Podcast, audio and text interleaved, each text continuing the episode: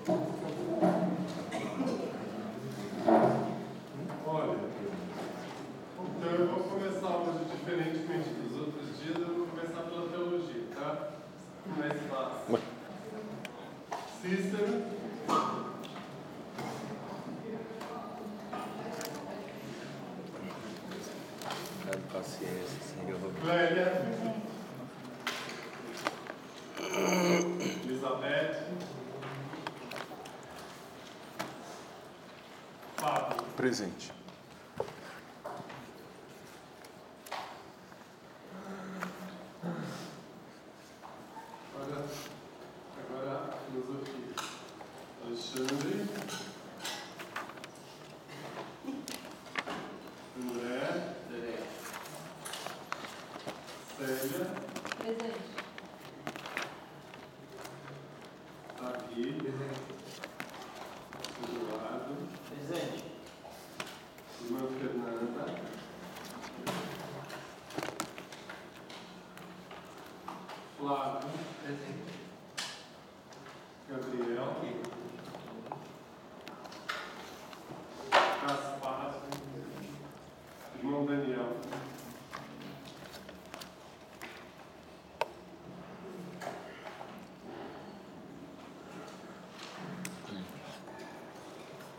acho que logo vocês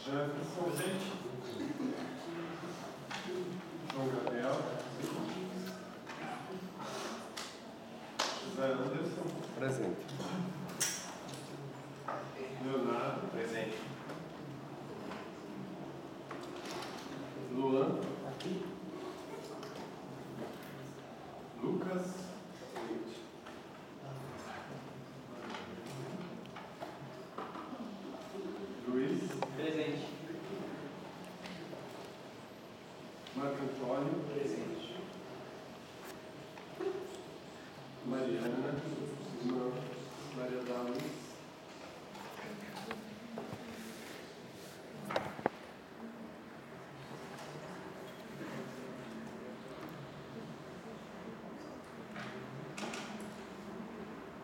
Michael. Aqui.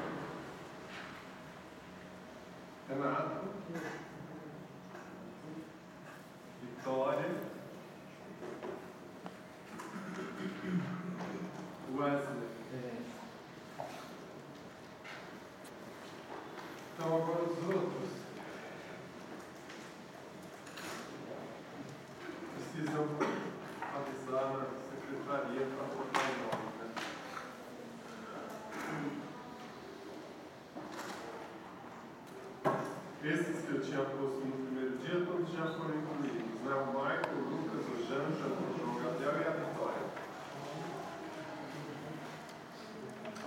Na teologia, a Clélia e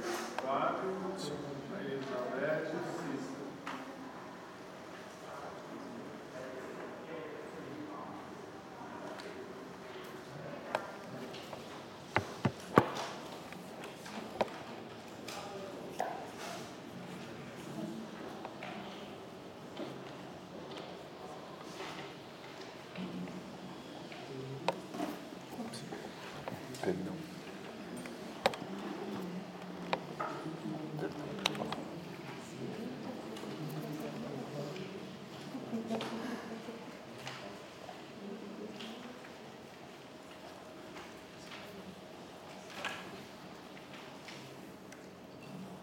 Então, não, você não é, não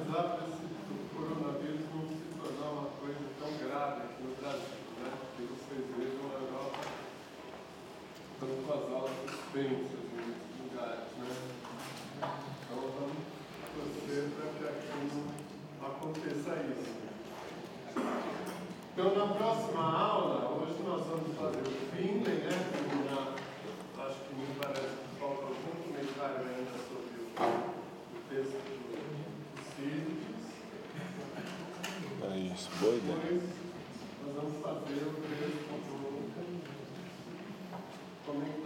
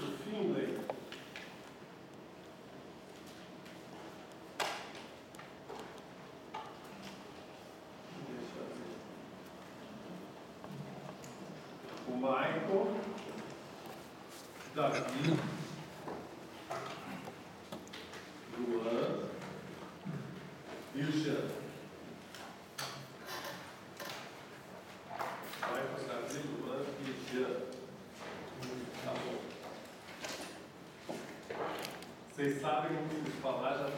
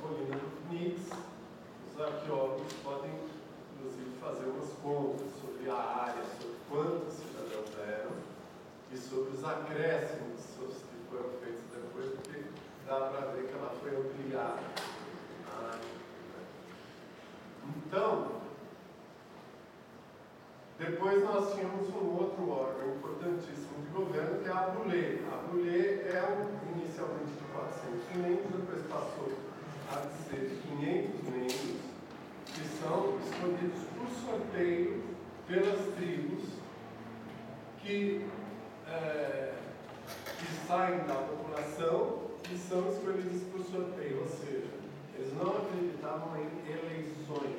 As eleições podiam ser não, elas podiam ser injustas no sentido de que a pessoa que fosse mais rica ou que tivesse maior habilidade para falar, fosse mais culta, tivesse uma oratória mais apurada, ela poderia então ter uma vantagem. Então eles iam por sorteio rotativo, de modo que todos depois pudessem participar. Então, 500 minutos da mulher, a mulher é o órgão servia para fazer a pauta das discussões da Assembleia, da Eclesia, e também servia, eventualmente, até para julgar algumas causas. A própria Eclesia também julgava algumas outras causas.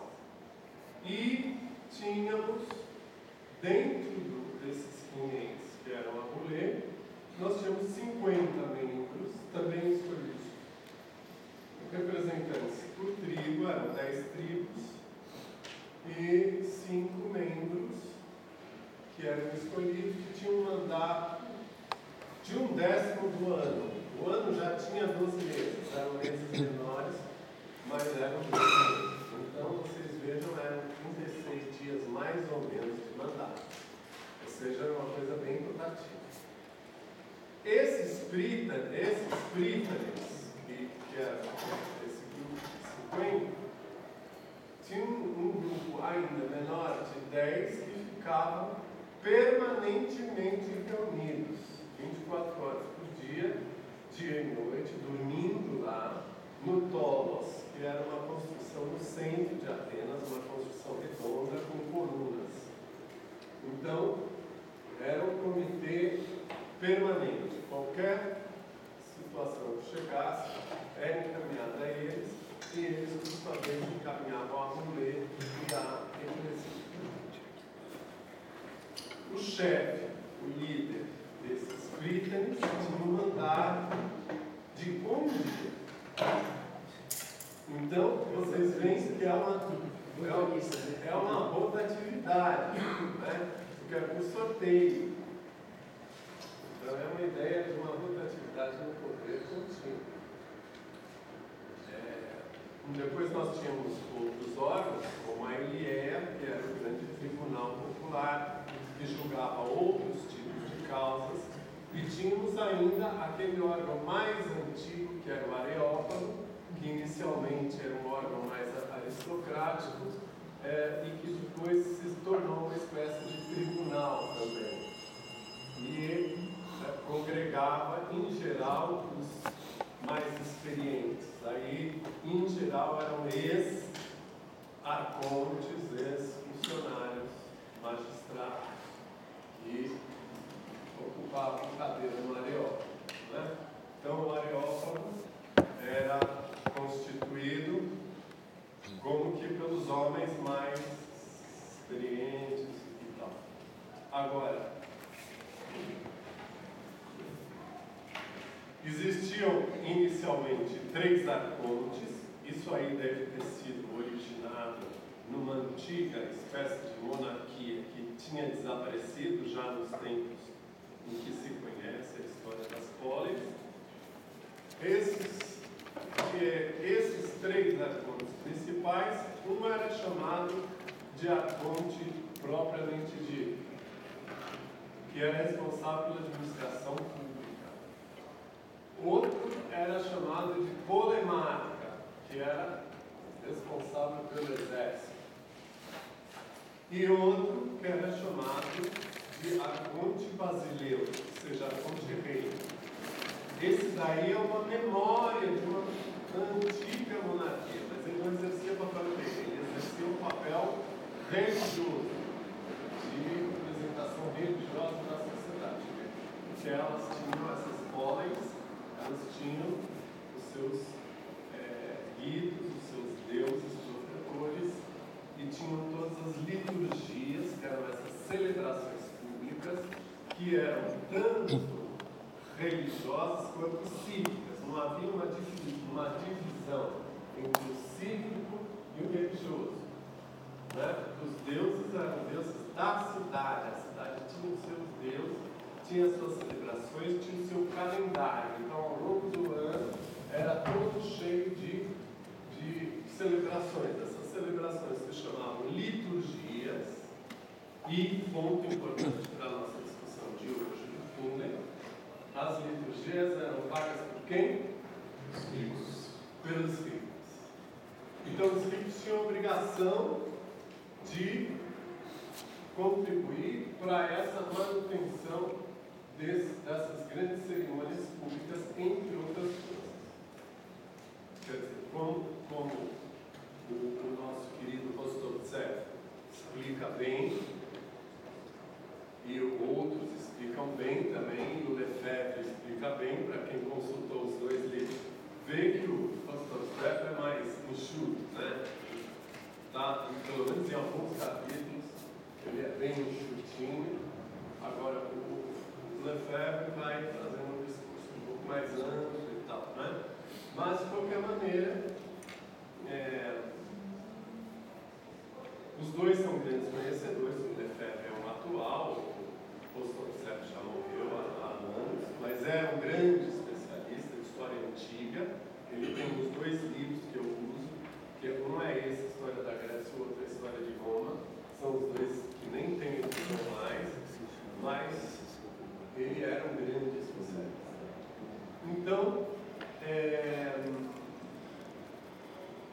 quer dizer, nós temos essa questão, quem é que vai ser a questão central no texto do filho? Quem é que se beneficia desse império ateniense, que é formado a partir da Liga de Delos, que por sua vez se formou para a defesa contra as invasões persas.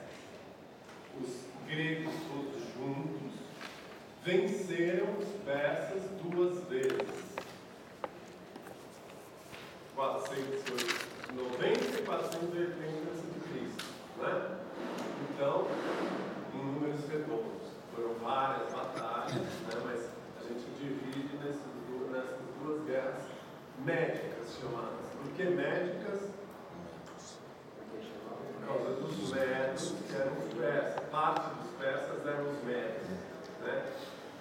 Ah, então, essa dinastia dos Aquemênidas, que era a dinastia de Ciro, de Davi, de Dario, de Xerxes, eles eram, eles tinham vencido o domínio dos, dos médios, mas tinham ficado juntos, povos, né? Tudo isso chama-se guerras médicas. É, de tal maneira que, nesse belíssimo Tucídides foi o, o grande historiador, o segundo grande historiador. Primeiro é Heródoto, né, conhecido como pai da história. Segundo, Tucídides. Tucídides foi. Heródoto conheceu ainda o tempo das belas peças. Tucídides conheceu e lutou na guerra do Peloponeso. Então, o texto dele é sobre a história, chama-se a história da guerra do Peloponeso, feita por um contemporâneo, não é isso? E a guerra do Peloponeso aconteceu por quê? Por causa do protagonismo causou insatisfação em Esparta, Corinto e outros E outras cidades que se essa briga do Peloponeso. sobretudo do Peloponeso, né? Mas agora nós temos que entender, lembra aquele mapinha que eu mostrei de longe para vocês? Mas vocês têm acesso, hoje em dia é super fácil. Vocês jogam aí no, no telefone, vocês já têm imediatamente esses mapas, né? A gente poderia projetar, mas é só para vocês entenderem. Aqui, por exemplo, é,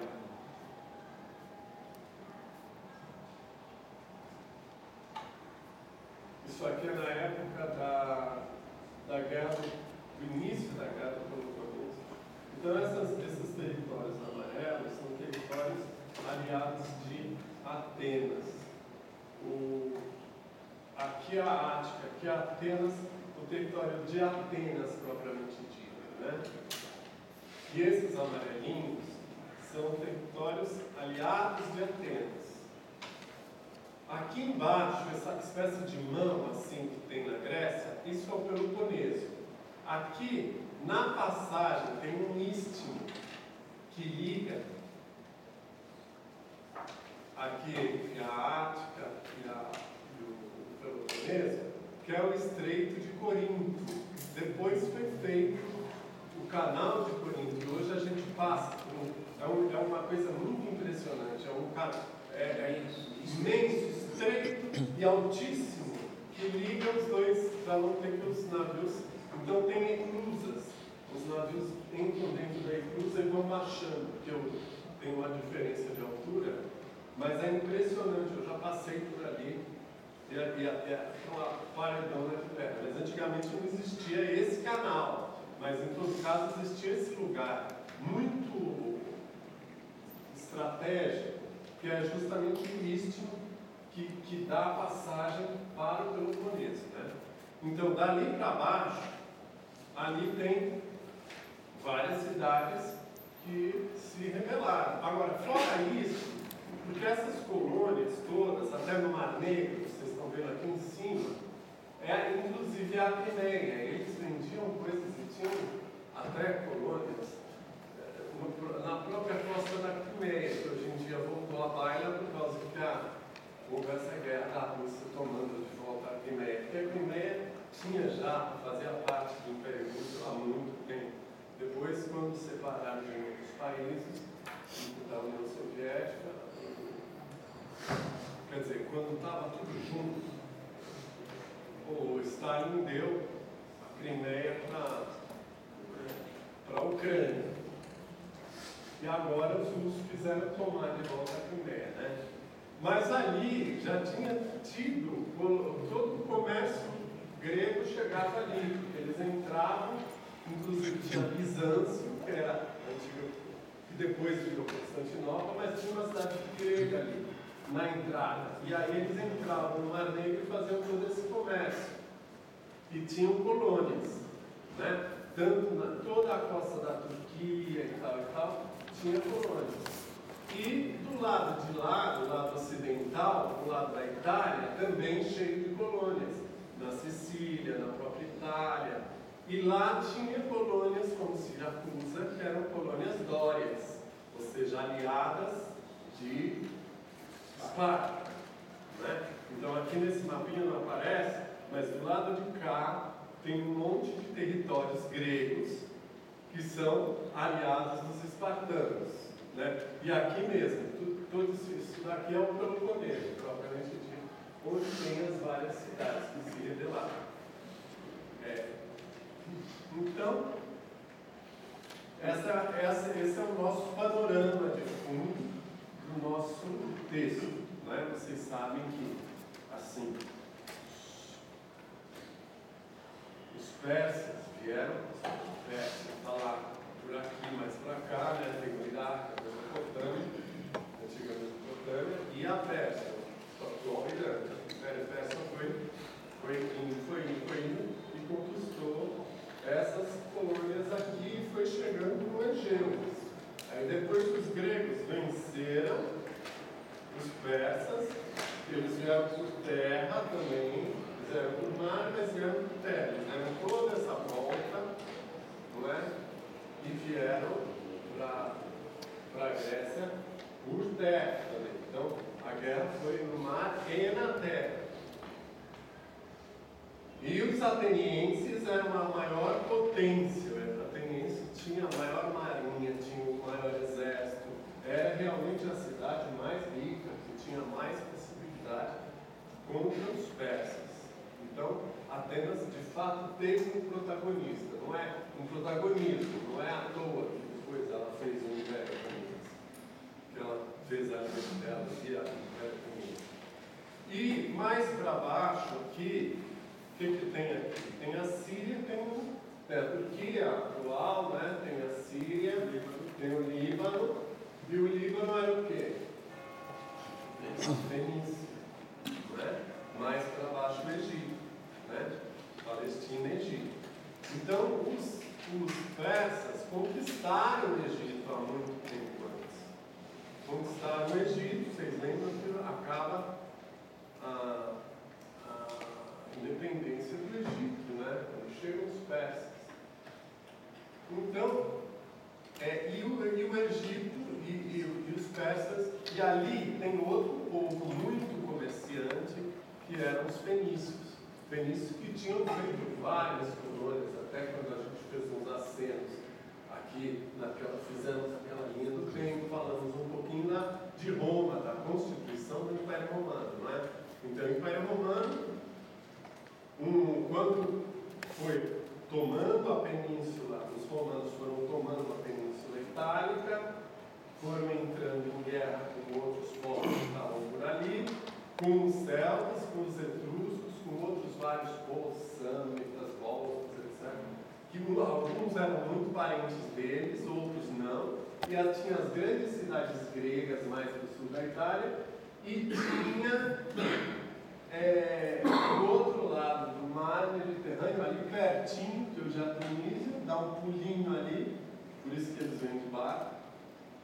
Quem que estava? Cartago, que era a colônia fenícia. Então os fenícios tinham colônia em vários lugares, desde o norte da África até a Espanha. Né? Então eles chegaram a Portugal, chegaram a vários lugares, eles comerciavam. Então os gregos, os atenienses, sobretudo, nesse processo de expansão, eles vão, vão encrencar com os fenícios e vão encrencar com os persas, vão empurrando os persas para fora dessa zona de influência, para eles poderem comerciar com toda essa região do Mediterrâneo, na parte mais oriental e depois também um pouco na parte ocidental, não é?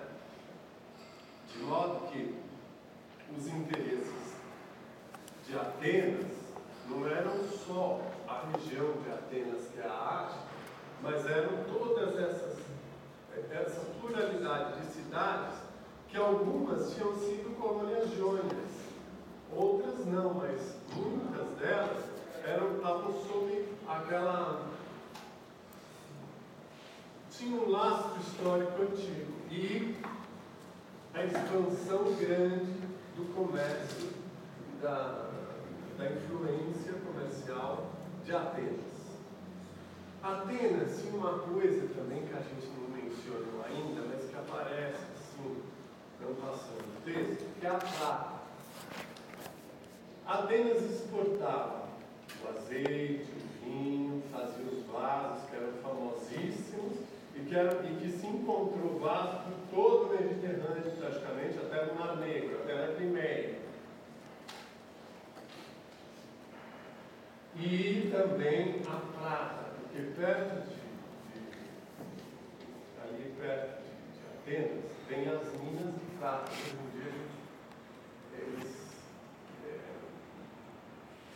eles mostram como que eles foram cavando, assim, era difícil, foram cavando os veios dentro da terra, né, lugares pequenos, estreitos, mas eles conseguiam é, retirar prata lá. Então eles, isso era uma riqueza, fazer uma moeda.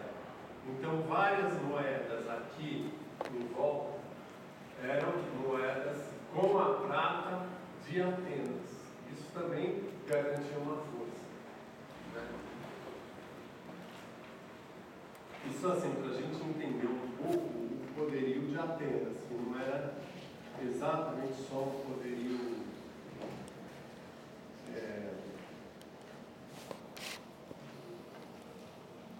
muito localizado, mas e, e, e por isso que eles conseguiram depois obrigar as cidades a, a fazerem parte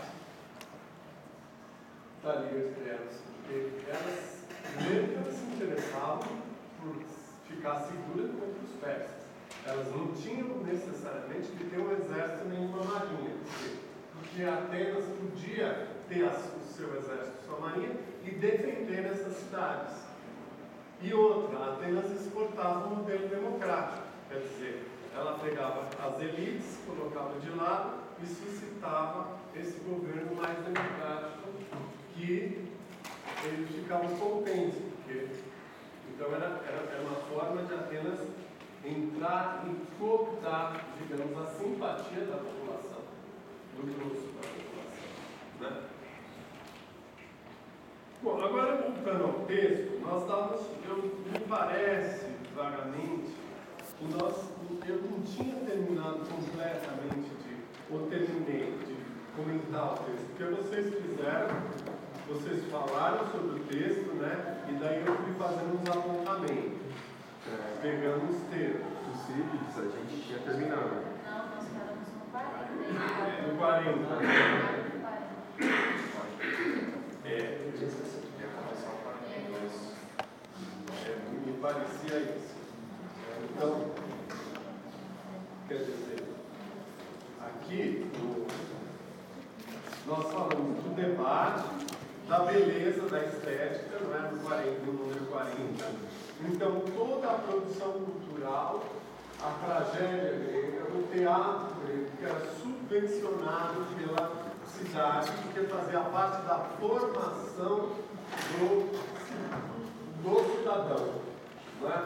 Quer dizer, a ideia básica é essa que ele fala aqui, no meio, que o Finney reprisa. O lugar do humano é a polis. Né? Aristóteles fala depois, falou depois, mas isso aí era uma coisa corrente. O, a, a, ideia de aonde o humano pode florescer é nas polis. É nessa convivência. E a polis forma, então tem toda a ideia, é a, a formação, a formação.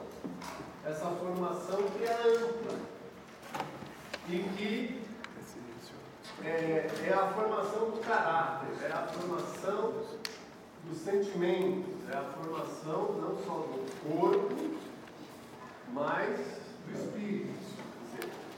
Formação dos, grandes valores e do, e do caráter.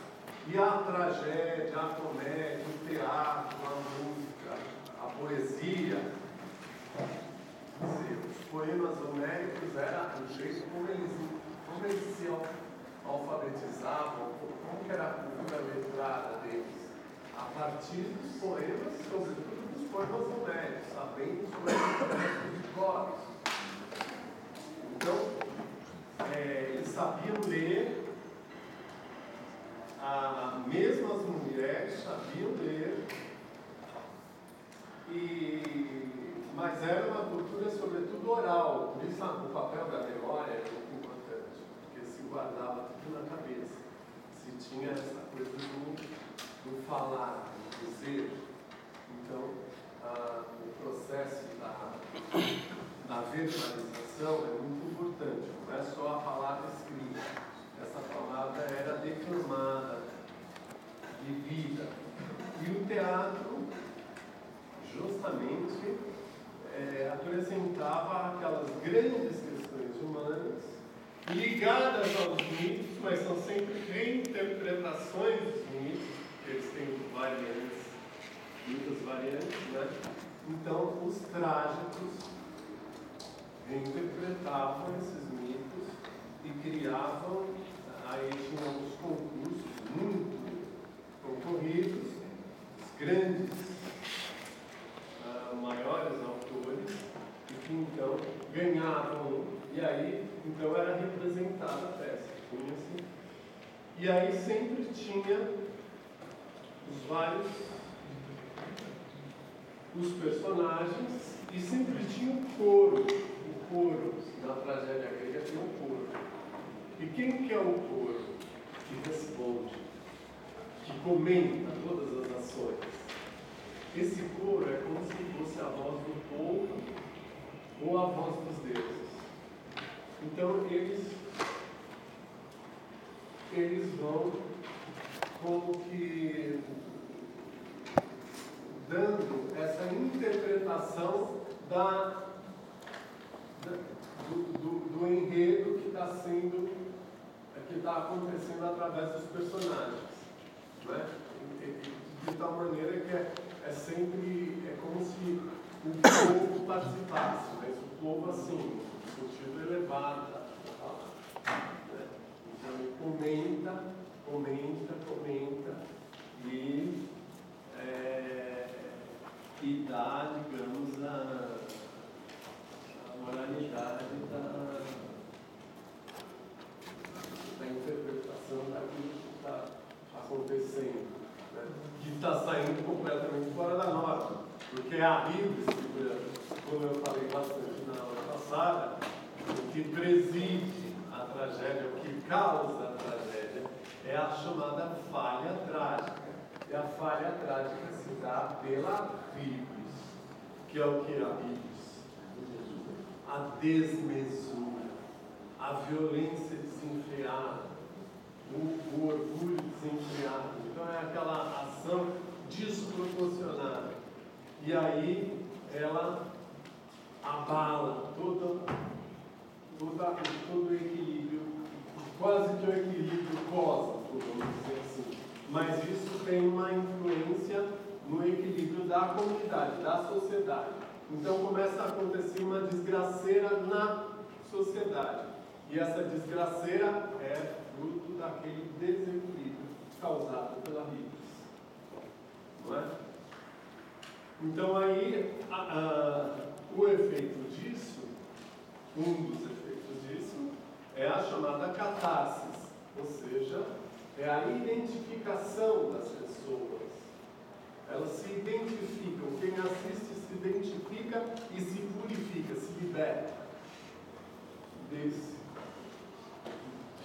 dessas, dessas mazelas, né? dessas atitudes desmesuradas. Então ali a gente tem, né, o 40 faz apontamento a isso, faz apontamento à, à beleza, dizer, a estética, porque o belo, o bom e o verdadeiro juntos para eles. Belo, bom e verdadeiro são, são unidos socialmente.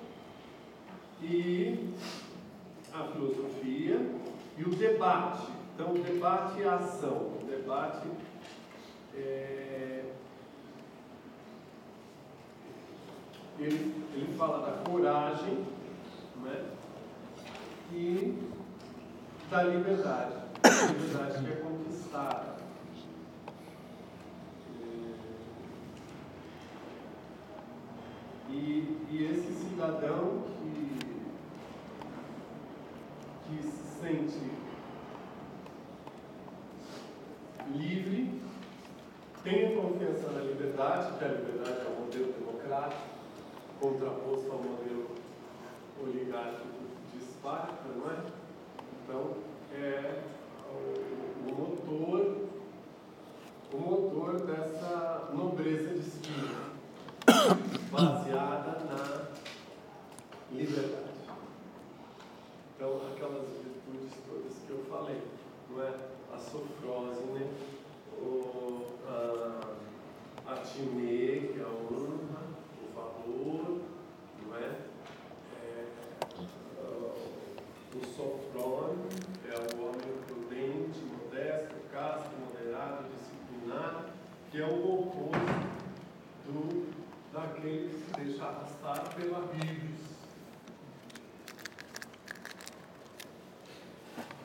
E aí no 41, em suma, nossa cidade em conjunto, em, em seu conjunto, é a escola de toda a Hélade. Onde é a Hélade? A Grécia. A Grécia é a Hélade, né? Então, é, a escola de toda a Grécia. Então ele diz, é um, é um modelo que, segundo me parece, cada um entre nós poderia, por sua personalidade própria, mostrar-se autossuficiente nas mais variadas formas de atividade, com maior elegância e naturalidade, ou seja, ele tem uma formação desde o berço. Então ele é um homem completo. Ele sozinho pode ter as atitudes naturalmente. Então essa atitude que vem pela formação, pela têmpera, que é formada desde o início. E formada nos seus vários aspectos. Não só no aspecto, como ele profundo, a questão espartana, só pela disciplina militar. É, e aí o aspecto estético da formação. Isso não é mero ufanismo inspirado pela ocasião, mas a verdade é real, atestada pela força mesmo de nossa cidade, adquirida em consequência dessas qualidades. Então, são as qualidades também pessoais, são as qualidades da formação de todo o membro da polis, da polis ateniense. Os valores que são, são cultivados do ponto de vista coletivo, ponto de vista individual. Com efeito, só Atenas entre as cidades contemporâneas se mostra superior à sua reputação. Ou seja, superior à sua reputação. Se ela já tem uma reputação alta, na verdade ela é mais do que isso. Quando posta à prova, e só ela jamais suscitou irritação nos inimigos que a, que a atacaram, ao verem o autor de sua desgraça ou o protesto de seus súditos, porque um chefe indigno os comanda. Então, quem deve comandar? Apenas. Não é? Porque todo outro modo de vida é um modo desprezível, é um modo baixo, não é um modo de plena, pleno florescimento, digamos, modo, não é?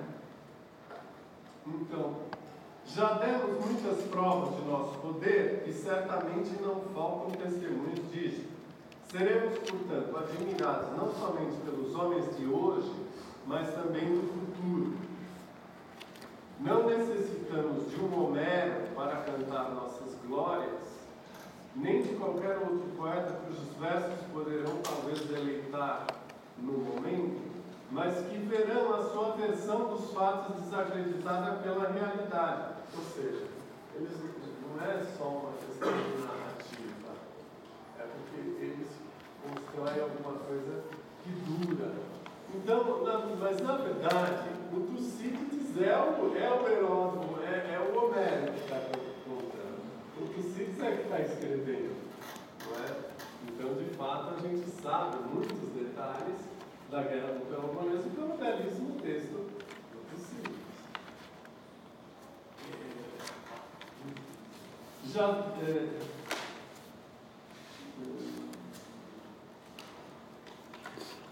Conferimos todo mais na terra da passagem nossa audácia, em toda parte, eh, plantamos monumentos e morredouros dos males e dos bens que fizemos. Então, dos males e dos bens. Por que males? Porque eles venceram os inimigos, eles fizeram males aos inimigos. E os bens foram a, a construção dessa, dessa cultura.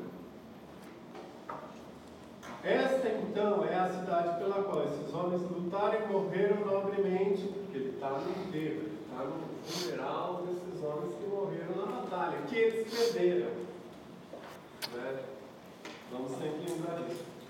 Esta então é a cidade pela qual esses homens lutaram e morreram nobremente, considerando seu, seu dever não permitir que ela lhes fosse tomada.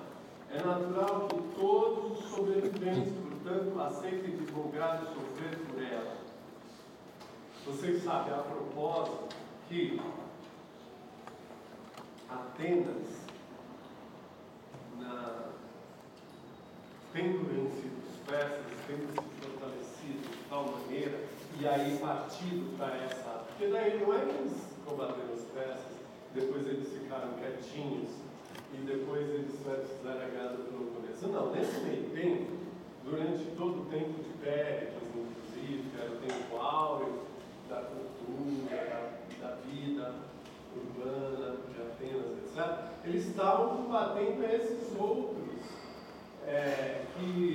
estavam cutucando, sempre empurrando os persas, cutucando os persas, cutucando Denise, cutucando esse, aquele, para expandir o seu, o seu território de comércio, as suas colônias.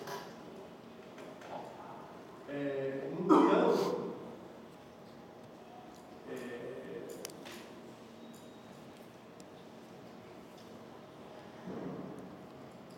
eles estão sempre num processo, na verdade,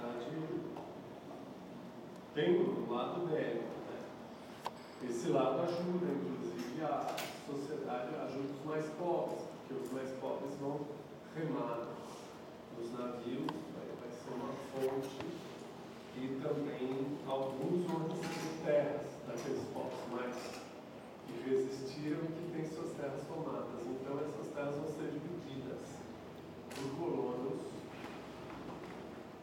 atenienses.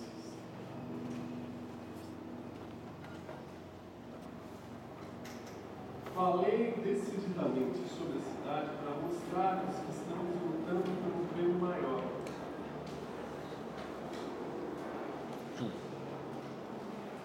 Que o daqueles cujo gozo de mais privilégios não é comparável ao nosso.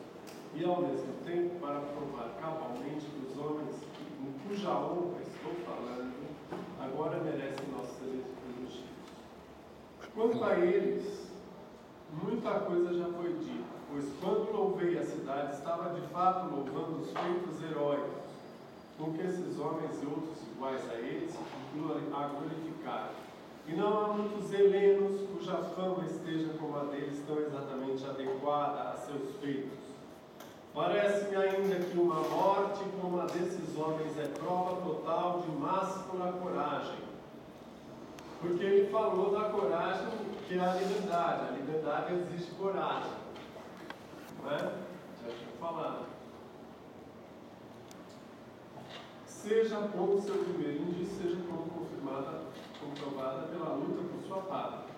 Deve, com justiça, sobrepor-se ao resto. Eles compensaram o mal com o bem e saltaram as falhas de sua vida privada com a dedicação ao bem comum. Então, mesmo que eles fossem homens frágeis, falhos, e tivessem defeitos, eles se redimiram de todos esses defeitos em nome de um ideal, se sacrificando na luta, que afinal de contas eles morreram e perderam, né? Depois Atenas ficou, a guerra do Peloponeso durou 28 anos e Atenas acabou perdendo. Então, é isso que eu estava começando a falar em fato. Atenas, então, quando venceu os persas e tal, nesse processo, ela se fortificou. Vocês sabem, tem a cidade de Atenas e tem o porto do Pireu, que é alguns quilômetros longe da costa Atenas. Então eles fizeram a muralha da cidade e fizeram duas muralhas, assim como um corredor, e fizeram a muralha do porto. De tal maneira que eles podiam sair com, os, com as suas, os seus navios para ir guerrear em outros lugares e ficavam, mais ou menos tranquilos, porque por terra seria muito difícil algum exército vir por terra e atacar a cidade, enquanto eles estivessem fora lutando. Porque eles tinham esse, era uma coisa quase inexpugnável. Vocês imaginam, quilômetros e quilômetros de, de muralhas que garantiam, então, a segurança. Uma, uma pequena para vigiar essas muralhas, a coisa parecia segura, não é? Mas depois, quando eles perderam, os espartanos fizeram eles demolirem, eles demoliram inteira a, a muralha. Todos esses quilômetros e quilômetros de muralhas. Então não é brincadeira também a derrota no fim das contas.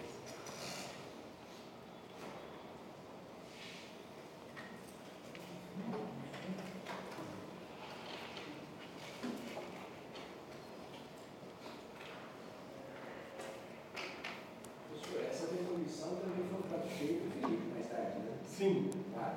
claro, é. Que aí vem o passo seguinte, né? Depois da guerra do Peloponeso, aí vem o Filipe da Macedônia, Ele encontrou mais, né? Não encontrou. Então aí tinha alguns que queriam negociar e fazer um pacto com ele, um partido, outro partido queria guerrear contra ele. Né? Mas o fato é que depois eles acabam, é, os gregos acabam dominados pelos macedônios e sucessivamente dominados pelos romanos. A guerra como um todo enfraqueceu muito, né? 28 anos de guerra, depois quando o Filipe e a companhia chega, já foi muito. Então não se recuperaram. É, é. Tinha recebido. Não, não, mas do ponto de vista cultural eles venceram, porque o Império Macedônio ele exportou o helenismo, que, ou seja, era a cultura grega. Então todo o Império é, helenístico foi uma forma de a cultura grega penetrar em toda aquela extensa região. Né? Você imagina que até o Egito, que, que era uma civilização tão antiga, milenar, os Ptolomeus, o Ptolomeu era um general de, Alexandre, se tornou faraó do Egito, fez a dinastia dos Ptolomeus.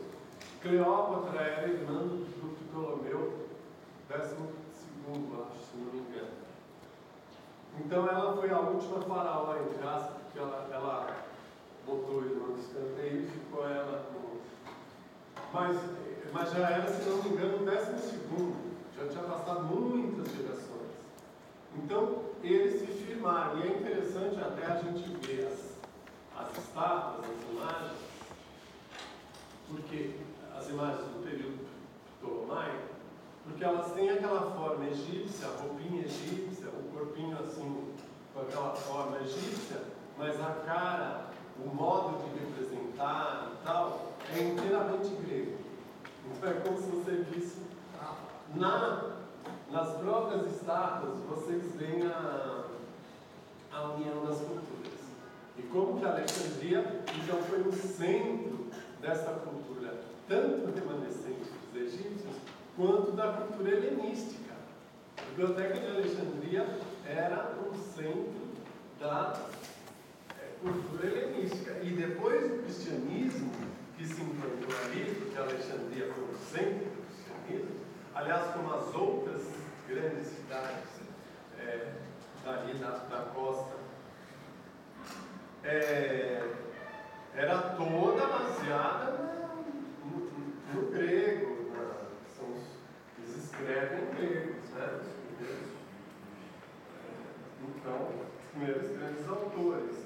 Então é tudo, tem, tem uma, uma ligação grande, de modo que a cultura grega vence, vamos dizer assim. O Mário, o Mário Ferreira dos Santos, ele livro Invasão Vertical dos Bárbaros, ele cita isso nesse poema do A Grécia destruída, os gregos comemorando, porque eles, eles perceberam que a cultura deles ia perdurar mesmo, eles perderam. Mesmo que eles perderam.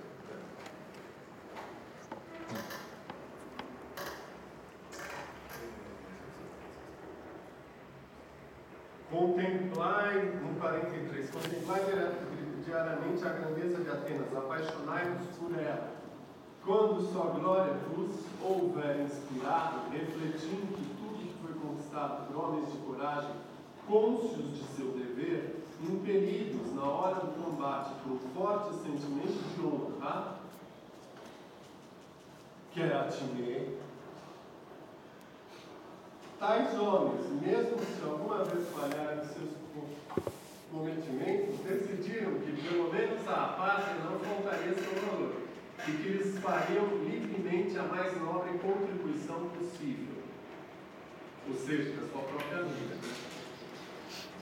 Com efeito, a terra inteira é o túmulo dos homens valorosos, e não é somente o epitáfio dos mausoléus erigidos em suas cidades que lhes presta homenagem, mas há igualmente em terras além das suas, em cada pessoa, uma reminiscência não escrita, gravada no pensamento e não em coisas materiais. Então, essa consciência de que o modo de vida deles era um modo que perduraria nas consciências. Fazei agora desses homens, portanto, o vosso exemplo, tendo em vista que a felicidade é liberdade e a liberdade é coragem, não vos preocupeis exatamente com os perigos da guerra. Não vos preocupeis exageradamente com os perigos da guerra. Mas sim, se corre risco, se continuarem a viver, de uma reviravolta da fortuna para pior, e aqueles para os quais faz mais diferença a ocorrência de uma. Para o espírito dos homens, com efeito, a humilhação associada à covardia é mais amável do que a morte quando chega despercebida em acirrada luta pelas esperanças de todos. Ele fala que a coragem é a felicidade. É interessante. Vamos ter fé, gente, vamos ter coragem, É. vamos continuar lutando. É.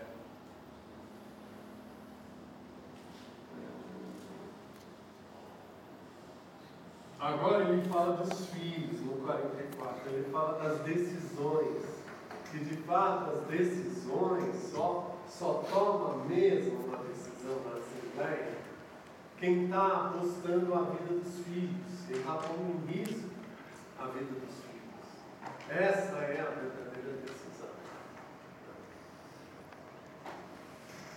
Assim, não somente para muitos de vós, individualmente os filhos que nascerem serão um motivo de esquecimento para os que mas a cidade também colherá uma dupla vantagem. Não ficará menos populosa e continuará segura. Ou seja, para eles continuarem a, a ter né, as, as próximas gerações. Não é possível, com efeito, participar das deliberações da Assembleia em pé de igualdade e cooperadamente quando não se arriscam filhos nas decisões a tomar. Quanto a vós, que já estáis muito idosos, para isso contai com ganho maior, com, ganho, com ganho a maior porção de vossa vida, durante a qual fostes felizes, lembrai-vos de que o porvir será curto, e sobretudo consolai-vos com a glória desses vossos filhos. Só o amor da glória não envelhece. Na idade avançada, o principal não é o ganho, como alguns dizem, mas ser honrado.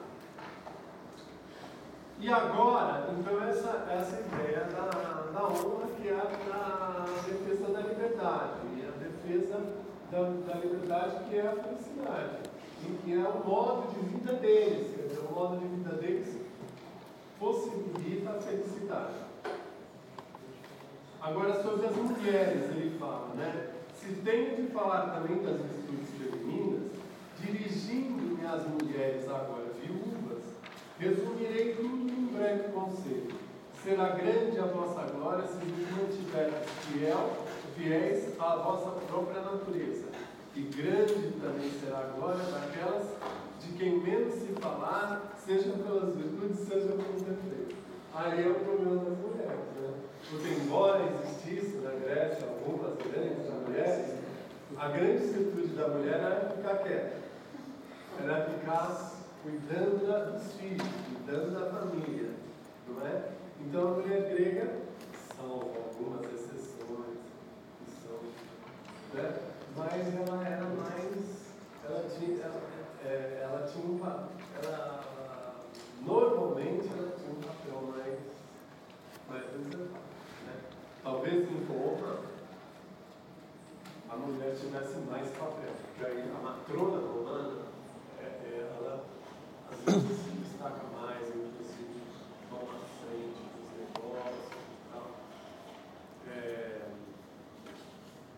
mas aqui é engraçado, porque justamente o, a grande a grande virtude que ele enaltece é que a mulher fica nos bastidores. Aqui termino meu discurso, no qual, de acordo com o costume, falei o que me pareceu adequado. Quanto aos fatos, os homens que viemos sepultar já receberam as nossas homenagens, e seus filhos serão de agora em diante educados à existência da cidade até a adolescência. Assim ofereceremos aos mortos e a seus descendentes uma valiosa coroa como prêmio dos seus feitos, pois onde as recompensas pelas maiores, ali se encontram melhores cidadãos. É isso. Depois começa a falar e já vem a peste. Vocês sabem que depois o Félix morreu de peste.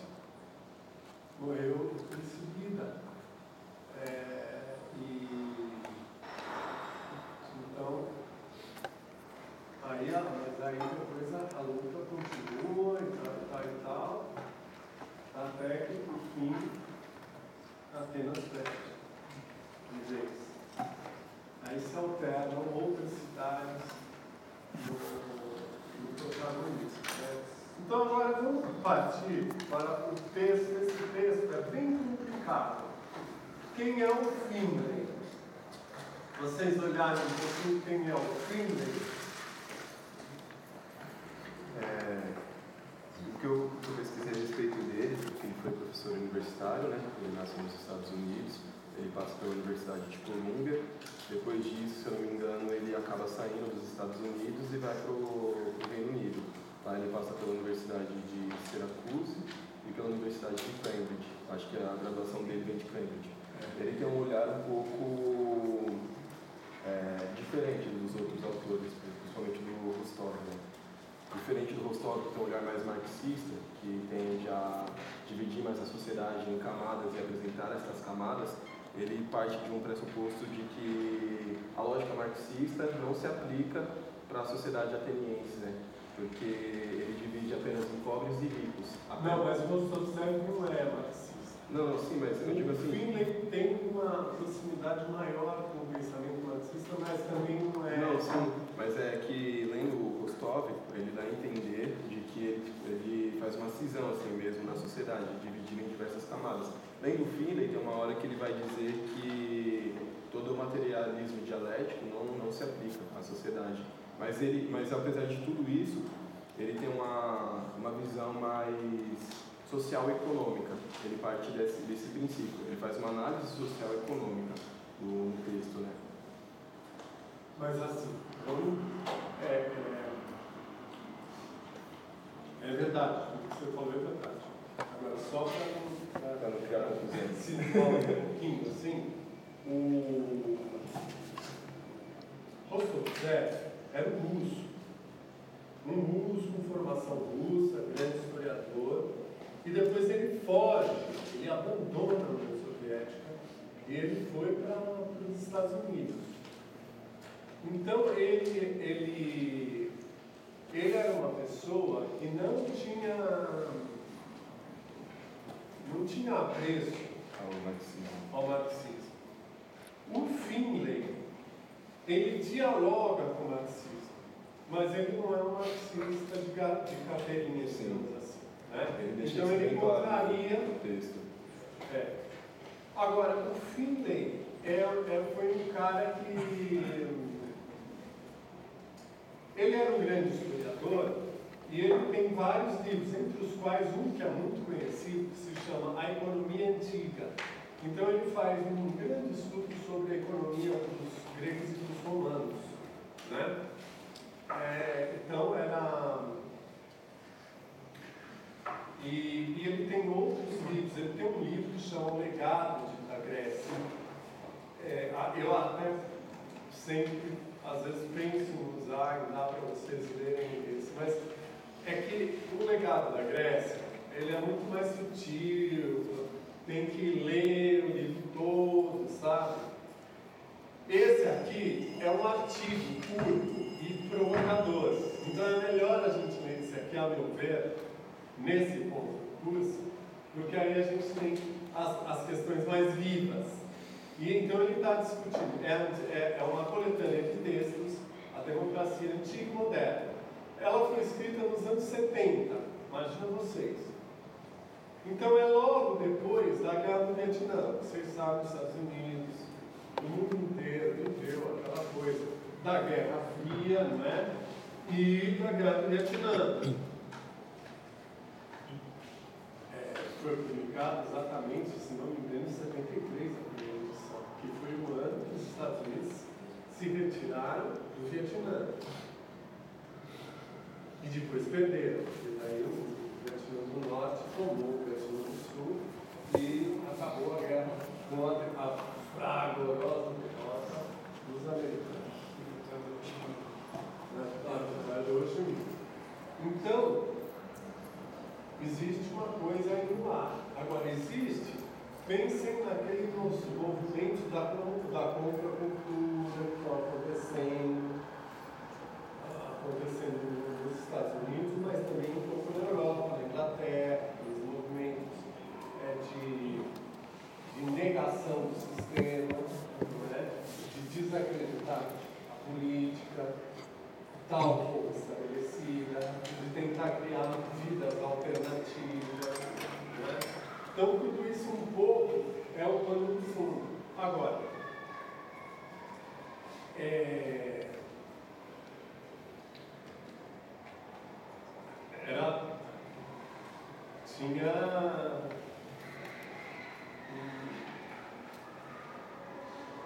tinha uma versão um capitalismo. Então, a questão da democracia. O que é a democracia?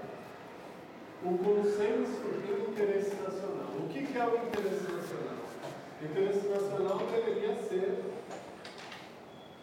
alguma coisa comum a todos. Né? Mas ele mostra que existem grupos diferentes e que existe, nesse momento, uma grande parcela da, da sociedade que, é, que, se, que se desinteressa, que é apatia, uma apatia. Apatia, né? Uma apatia política, como dizer, nós nunca vamos conseguir é, fazer nada, porque nós estamos aqui, somos uma, uma não temos voz, não conseguimos ser representados nas instâncias políticas. Então a gente se desinteressa. Talvez haja um desinteresse, eu não sei, mas nas entrelinhas do texto, talvez exista. Ou meninos, vocês que estão coisa, para um pouquinho, senão vai lá fora fazer, mandar mensagem. É, você está olhando o texto. Tá bom. Então, quer dizer, existe por um lado, existem grupos, existem grupos da contracultura, que é justamente essa cultura aí não nos representa, nós vamos ter algo diferente e à parte. Mas existe um grupo que é que está na sociedade, mas que ao mesmo tempo se sente impotente, né? um certo desinteresse. Então, é interessante a gente fazer um, um contraponto, porque muitas coisas que ele fala dos anos 70 parece então, que são é, tem relação com o que a gente vive hoje, né? com o que nós vivemos nos últimos anos. Né? Desde aquelas grandes passeatas de 2013 Sim. em diante. É bem interessante que logo no, no primeiro parágrafo do texto né, ele vai perguntar o que é de fato é bom para um país e qual que é o interesse nacional, né? Aí ele vai comparando, por exemplo, ele vai dar o exemplo dos Estados Unidos da época. Era bom para os Estados Unidos, por exemplo, se empenhar na guerra do Vietnã? Era do interesse nacional? A gente pode trazer essa, essa problemática também para o dia de hoje. É bom para os Estados Unidos combater o Estado Islâmico? Qual é o interesse dele nisso? Ou, por exemplo, qual é o interesse dos Estados Unidos apoiar uma elite é, local, como no caso da, da Venezuela, com o Jean Guaidó, ou na Colômbia, aquela moça que assumiu o poder. Então a gente para para pensar. E ele traz novamente para a Grécia Antiga. Ele fala qual é o interesse do Império Ateniense? Era de interesse nacional, por exemplo, participar da Guerra da Sicília? Era interessante para Atenas é, ir em guerra? Era do interesse nacional para que Atenas é, se envolvesse na guerra do Peloponeso? Ele vai partindo daí. É interessante que ao longo do texto ele vai mostrando que, ao contrário do que a gente pensa, a democracia ateniense não era algo, digamos assim, geral, homogêneo, né? Não, havia grupos, facções e havia também conflitos de interesses. Ele mostra, ele deixa muito claro, por exemplo, a questão das oligarquias, que apesar de enfraquecidas, elas ainda tinham muito poder dentro da, da sociedade ateniense. E hora ou outra, elas é, culminavam em golpes, como depois o, o assassinato dos filhos de Pisistrato, né? que na verdade foi um golpe de Estado, teve um, um período assim de conturbação. É, ele vai dizendo também, né, ele atribui muito a questão da democracia ateniense questão da Marinha, o fortalecimento da Marinha. Só foi possível ter a democracia em Atenas, o Império Ateniense, devido à questão da Marinha. Ele vai dizer que durante um período, né, um período de guerra, Atenas contava com 100 tirenes no mar, prontas para qualquer ataque, e se necessário havia mais 200 em docas, ou seja, era um estado totalmente forte militarmente. Aí, fora o grande contingente de soldados, né? Ele vai dizer também ao longo do texto que a outra questão é, além de tudo, o comércio, né? Graças a essa marinha, era possível estabelecer relações comerciais e, através dessas relações comerciais, das conquistas de território, eles aproveitavam para exportar o que Atenas tinha de melhor, que era, no caso, o modelo democrático.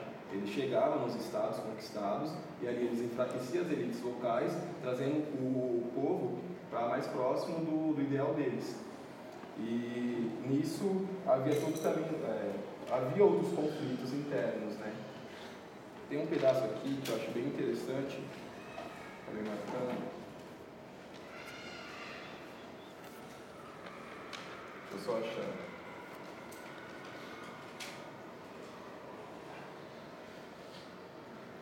Que ele vai falar da questão do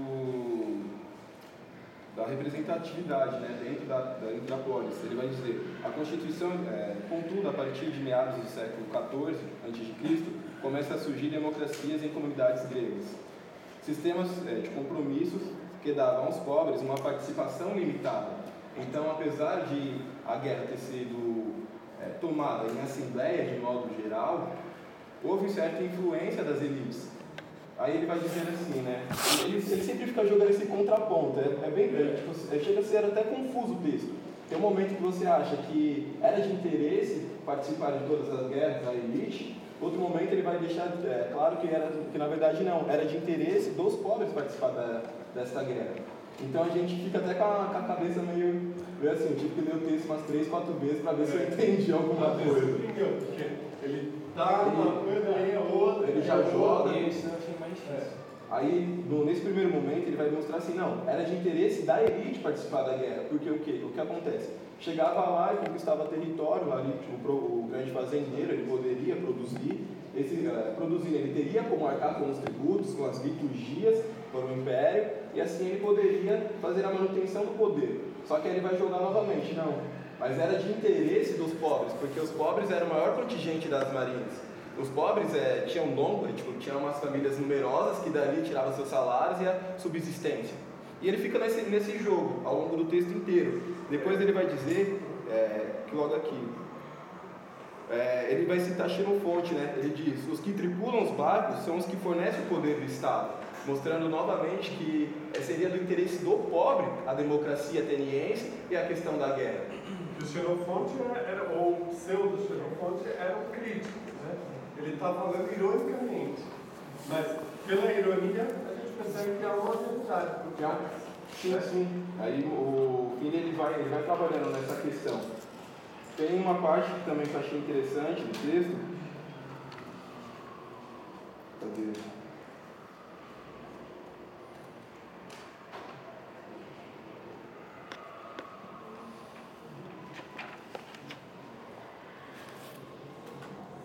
Que ele vai falar justamente das divergências, né? Ele vai dizer assim: é, é possível que houvesse divergência entre interesses setoriais entre o meio rural e urbano. Havia divisão entre ricos e pobres. O termo classe social ou classe econômica seria inadequada. Seria naquilo que eu, que eu dizia dele tentar colocar apenas como ricos e pobres né, a sociedade.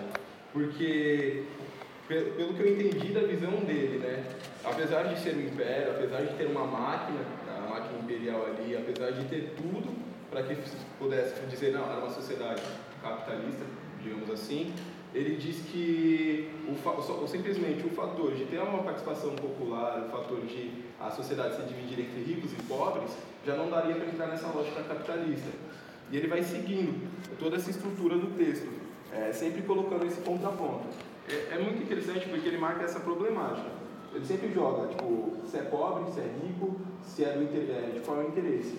Só que no final do texto, ele vai deixar bem claro que essa questão do nacional, ele, ele, ao mesmo tempo, ele é um passo é, desestabilizador, porque tipo assim tudo depende, tudo depende de, de quem está ali, né, do horário de sobre quem, porque uma classe se coloca sobre a outra. Em alguns momentos, é, claro, as classes mais baixas podem tomar a frente na eclésia, votar a favor de algo, só que às vezes, será que essa votação foi expressiva, foi unânime? Ou será que houve influência da elite para que essa classe tomasse essa decisão? Ou havia um interesse convergente. Ou havia um deles, justamente. Né? Então, Ou- aí que seria um consenso. Seria uma, uma, convergência, penso eu, uma convergência entre os dois. Só, só que é interessante que ele também questiona a questão do consenso. Ele vai dizer que, tipo, é, por mais que exista um consenso, sempre vai ter uma, uma parcela da população que está descontente. Está descontente. Por exemplo, na questão, ele, ele, ele deixa claro, né, na invasão da Sicília, ele fala, é, deveria sim ou não? Do ponto de vista moral e ético que nós temos, seria questionável, só que para o grego não era assim. Só que apesar disso, setores da sociedade não queriam entrar em guerra. A mesma coisa a gente pode dizer a respeito do Peloponeso. E ele sempre vai trazendo isso. Eu achei um texto muito confuso, professor. Sinceramente, muito Não, confuso. ele é confuso porque ele é complexo. Né? Então ele joga um monte de questões e ele não facilita, ele joga mesmo as questões complexas. Então a gente tem capacidade de, de debater, de compreender por um lado isso, por um lado, por, por outro lado aquilo. Mas o que ele, assim, existe uma divisão Existe uma coisa aí que está no começo do texto, que é um pouco uma chave, né? É interessante porque esse texto, eu conheço esse texto há mais de 30 anos. Eu conheço esse texto, deixa eu te- te dizer, eu, eu, eu acho desde 84. Bom. Então, até hoje, eu não tenho uma, lei- uma leitura desse texto. Mas eu acho ele super rico, porque ele mostra a complexidade. Né? Então, o que que tem aqui no começo? Porque aí envolve uma, uma série de coisas que nós também não vamos tratar, porque não é, não dá para a gente tratar essas questões todas aqui nesse curso, porque pressupõe outros conhecimentos, outros autores. Vocês podem ver fim, tem as notas, e tem os autores a que eles se referem. São, são debates acadêmicos, e são, são autores de política, são autores de sociologia. Então, é, é, é, é toda uma riqueza que está por trás a, a que ele se refere, mas que ele não, não explica direito. Então, o que nos interessa mais é ver a questão, é, problematizar a questão da democracia ateniense. Mas tem uma questão de fundo, que é a razão de Estado. Existia a razão de Estado na Grécia? Não. Razão de Estado ele faz é, State-Raison, é, é o termo alemão que surgiu com Meineke, sobretudo, mas é um termo que se usa muito na, na política, né? No- na reflexão da teoria política. O que, que é razão de Estado? É o momento onde quando surge o Estado moderno, quando é que surge o Estado? Estado. Estado. Mesmo.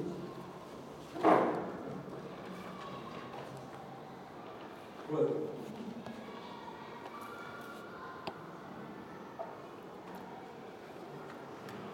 Na Idade Moderna, quando surgem os Estados Nacionais, as monarquias, o, o absolutismo monárquico, e surge o Estado moderno. Não é? O que é o Estado moderno? É alguma coisa que, se, que, que ganha um corpo autônomo em relação à, à sociedade, em relação à nação, ao povo. Estado é uma entidade que, antes de tudo, ela tem que ser preservada. Então surge, vai, vai surgir um nosso corpo. Mas aí se corporifica, se claro, aquilo que se chama razão do Estado. Razão do Estado são coisas, são, são imperativos, assim, que se colocam por si sós e que visam a preservação do Estado. Então, é mais importante, segundo essa lógica, é mais importante preservar o Estado antes tudo. Mesmo que venha a esmagar os indivíduos. Por quê? O Estado, em última análise, possibilita a, a, a organização da sociedade, o funcionamento da sociedade. Então, esse Estado, mesmo que ele tenha que sacrificar o Leviatã, é o Leviatã, então o Leviatã, quer dizer, o Leviatã é uma das da, né, do Estado. Mas, digamos, a razão do Estado é essa que se é, é, que demonstra a autonomia do Estado como entidade abstrata e que paira sobre a, a sociedade. Então, ela, o Estado não é exatamente a somatória dos indivíduos ou dos grupos ou dos interesses. Ele é algo em si. Ele, ele é como um organismo. E o que, que visa um organismo? Visa sobreviver. Visa funcionar e sobreviver. Então ele Interesse próprio. tem um interesse próprio. Esse interesse próprio é a razão do Estado. Né? Então, esta, a razão do Estado é invocada para que o Estado possa continuar existindo e esse Estado ser o garantidor da, da, da, existência mesma, da sobrevivência da sociedade. Mas ele se sobrepõe à sociedade. Então, inicialmente, ele nasceu colado com a figura do, do monarca é, absoluto. Por isso que Luís XIV dizia, l'état c'est moi, o Estado sou eu. De fato, no Estado, numa monarquia absoluta, o rei, ele não só é a pessoa física, mas ele é, ele encarna o Estado. Ele é o Estado. Então a soberania está no rei, não está no povo, no povo, na sociedade. Porque o rei é o Estado. Entendeu? E isso é que surge na Idade Moderna. Então, a formação dos Estados Nacionais. Formação dos Estados Nacionais, aí aos poucos, passando esse poder que estava disseminado no feudalismo, e vai passando, centralizando. Centralizando numa pessoa, que depois essa pessoa deixa de ser pessoa e passa a ser uma entidade abstrata. Então, na República, isso é óbvio. A, a gente Estado existe em si mesmo, né? O mecanismo que existe por si só. que existe por si só. Ela é feita do Estado e do governo. O Estado ele permanece. Exatamente, o governo muda. Então, o Estado é o que permanece. E por isso ele tem essa razão do Estado. Quer dizer, essa razão do Estado é a preservação do Estado a qualquer custo, mesmo às vezes tendo que pontualmente esmagar os direitos, ou eu entenderia que fosse os direitos do, de cada parte, componente. É instituir o governo. O governo É. é. você tira o governo. tira o governo e põe outro governo. Então, nas monarquias constitucionais, o rei, a soberania passou para o povo, porque ele passou a ser constitucional, então tem uma que limita o poder do soberano. O soberano não é mais exatamente um soberano absoluto. Ele é apenas um representante. É a imagem do Estado. Ela é a imagem, mas ele não, não, não corporifica diretamente como é o soberano absolutista. Não é? Então, esse é o primeiro passo. Aí, o segundo passo é: tira essa figura e existe um Estado. Aí existe um chefe do Estado que é meramente é substituível, é meramente é, Porque o Estado existe por si mesmo. Porque o Estado existe por si mesmo. Né? Então é isso. Quer dizer, existe aqui uma ideia da razão de Estado. E, a, e, e a, essa razão de Estado estaria ligada, mas na verdade isso é problemático, estaria ligado a um consenso. Então a razão de Estado se ligaria ao consenso. E, e esse consenso indicaria qual é o interesse nacional. Esse interesse nacional é automaticamente dado pelo consenso, pela razão do Estado. Quem sabe o interesse nacional é a razão do Estado. Mas isso é uma falácia também, que merece crítica. Não é? Merece crítica porque tem aí uma série de passagens complicadas, complexas. Até porque o Estado representa primeiro o interesse do Estado, depois da sociedade. Depois a sociedade. Exatamente. O interesse dele mesmo. E aí há sempre a tendência do corporativismo é, de, de autopreservação, né, de uma casta que às vezes se forma e que, é, é que toma conta do Estado. Até porque o Estado preserva a sociedade na medida em que precisa da sociedade para continuar existindo. Né? É, porque deveria ser o contrário. Mas aí, ele, aí a coisa se inverte. E, e, e a preservação do Estado se sobrepõe ao. Então é preciso essa vigilância contínua, e é mais ou menos isso que eu quero dizer, essa vigilância contínua. É, É como se fosse uma relação de parasita e hospedeiro. né? de parasita e hospedeiro, exatamente. Porque daí o Estado, senão, ele vira o parasita. Então, aí o Estado é tomado de assalto por interesses privados que não são interesse público necessariamente. Né? Embora se usem argumentos é, fortes para dizer, olha, Só que trazendo isso para a questão da democracia ateniense, é interessante porque já é um contraponto ao próprio discurso de Péricles, porque ele vai dizer no discurso que o homem que se interessa mais por questões privadas do que públicas é um inútil. Só que a gente percebe que durante todo o processo houve as questões privadas, né? Ora a oligarquia queria a questão do território, ora os pobres queriam a questão da sua, do seu salário, da sua subsistência nisso, e eles tomavam as decisões com base nisso, não com base no interesse público, no que seria de bem nacional, É. digamos assim, é, com base apenas no seu próprio interesse. Mas é, é, seria tipo assim, uma, uma democracia por ampla participação, mas até que ponto seria uma democracia? Porque, por exemplo, quando a, quando a oligarquia ela começa a tomar conta da democracia após o golpe, aí a gente vê que já não tem mais uma característica de democracia em si. Aí fica como se fosse uma autocracia, né? Onde ali é na, na base do, do ódio, do, do terror, do pânico. O filho ele vai levantar também essa questão, né? De que sempre houve questões extremistas também, visando que o seu lado particular. É. Então, mas agora, dentro da construção do texto, o que, que ele faz? Ele mostra os Estados Unidos de hoje, ou seja, a, a, a democracia paradigmática. Os Estados Unidos é a primeira grande democracia paradigmática Britânico. E ele pega a Grécia, o Império Ateniense, Atenas, como uma espécie de contraponto para ver como isso funcionava quando não existia razão de Estado, porque não existia Estado a rigor.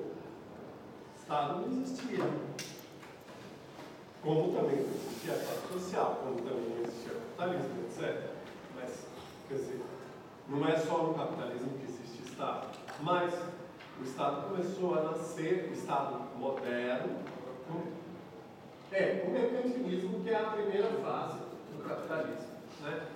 Então, mas digamos, ele quer contrapor para dizer, olha, como é que era uma, essa, essa experiência única que houve na história da humanidade, essa experiência radical de democracia, como é que ela era? Sempre que a gente, que a gente sabe que não existia essa noção de Estado autônomo.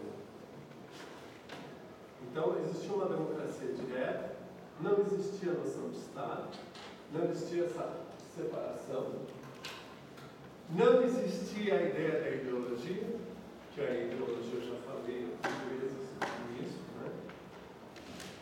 É,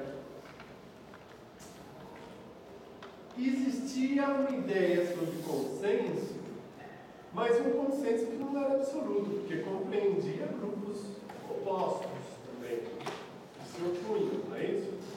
Então, ele analisa, aí ele para o raciocínio dele, entra com a Grécia, entra com Atenas, e aí ele fala, veja, esse, esse democrático, radicalmente democrático, ele comportava um certo bom senso. que, então, o Império Ateniense beneficiava ricos e pobres. E o interesse maior talvez fosse dos pobres e não dos ricos. Ao contrário dos autores pé de chinelo, porque o autor pé de chinelo, ele explica sempre que eu não gosto. Ah, os ricos estão, os ricos estão explorando os pobres. Então, olha aí, Apenas era assim também. Tudo era assim, tudo era muito fácil, tudo já é um esquema. Não. Precisa ver. Quem se. Ali, os pobres, os mais pobres, se beneficiavam sim. Então eles apoiavam, de fato. Então havia um certo consenso, embora tivesse também os grupos que apoiassem a oligarquia. Tá certo? Porém, e aí o texto fica complexo. Porém, e esse porém é lembrando, como é que, é, admitindo esses valores morais, porque no começo ele fala dos autores, que os, os autores modernos, justamente a separação desde Maquiavel, é a separação da ideia do político com a ideia do moral. O príncipe de Maquiavel é justamente isso, é o, é o homem moderno, é o, é o dirigente moderno, o Estado moderno, que não olha para a moral. Ele, o que ele tem que fazer, e a grandeza dele, é preservar o Estado. Certo? Então, é, como é que nessa sociedade que se privilegiava o aspecto da moralidade, da ética, se chegou numa democracia mais radical possível, mas essa democracia era excludente, porque excluía as mulheres, porque excluía os estrangeiros, os metélicos, e porque, sobretudo, excluía os escravos. Era, baseado, era um sistema baseado na escravidão. Então, como é que pode uma contradição deste tamanho? Quer dizer, se o homem é igual, na, nasce igual, não, tem aqueles que nascem para ser escravos e eles ficam bem sendo escravos. Então, existe aí uma contradição gigante. Não é? Então, o QD, se for aprofundar essa questão da moralidade, da ética, existe aí uma falha imensa.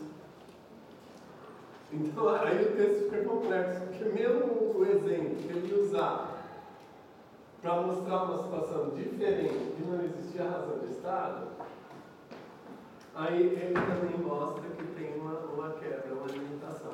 Então, do nosso ponto de vista, que nós estamos estudando Atenas, é interessante porque a gente vê a limitação. Sim, Atenas foi um, um grande marco na, na história da humanidade, foi. Mas tinha também todo essa, esse outro lado. Porque mesmo aqueles que eram mais pobres que participam da democracia como cidadãos, cidadãos, eles têm um abismo gigantesco né, entre os escravos. Eles são uma elite muito mais poderosa né, que é, escravos. Muito mais poderosa. E eles só podem se dedicar exatamente à política né? Mas aí fica, aí novamente a gente fica naquela, naquele impasse né, em relação a essa discussão, porque o modelo de escravidão que eles tinham era tido como um modelo de escravidão natural, como ele vai dizer no texto, né? O, que acho que era para Aristóteles, que o homem deveria servir ao homem de maneira natural. Então eles não tinham como consciência de que os escravos deveriam sim participar da vida pública. Aí fica sempre esse jogo, ao longo do texto inteiro, esse jogo de, de, de, problematizações. Sim, porque aí a gente também não pode cometer um anacronismo. A gente tem que entender como eles entendiam. E isso ele fala claramente. É um exercício que a gente tem que fazer em história. Entender como se entendia não é Né? Agora, bom, então a questão. É, é, vamos continuar depois, vamos fazer o nosso café agora e depois a gente continua aqui. Tá bom?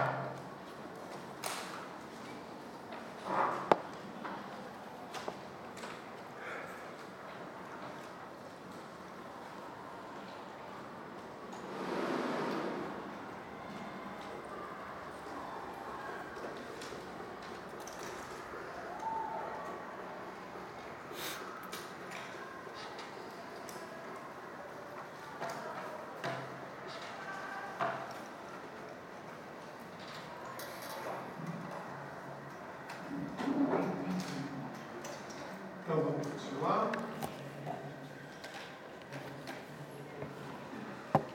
Michael, você quer continuar falando? Deixa eu só achar aqui o seu negócio.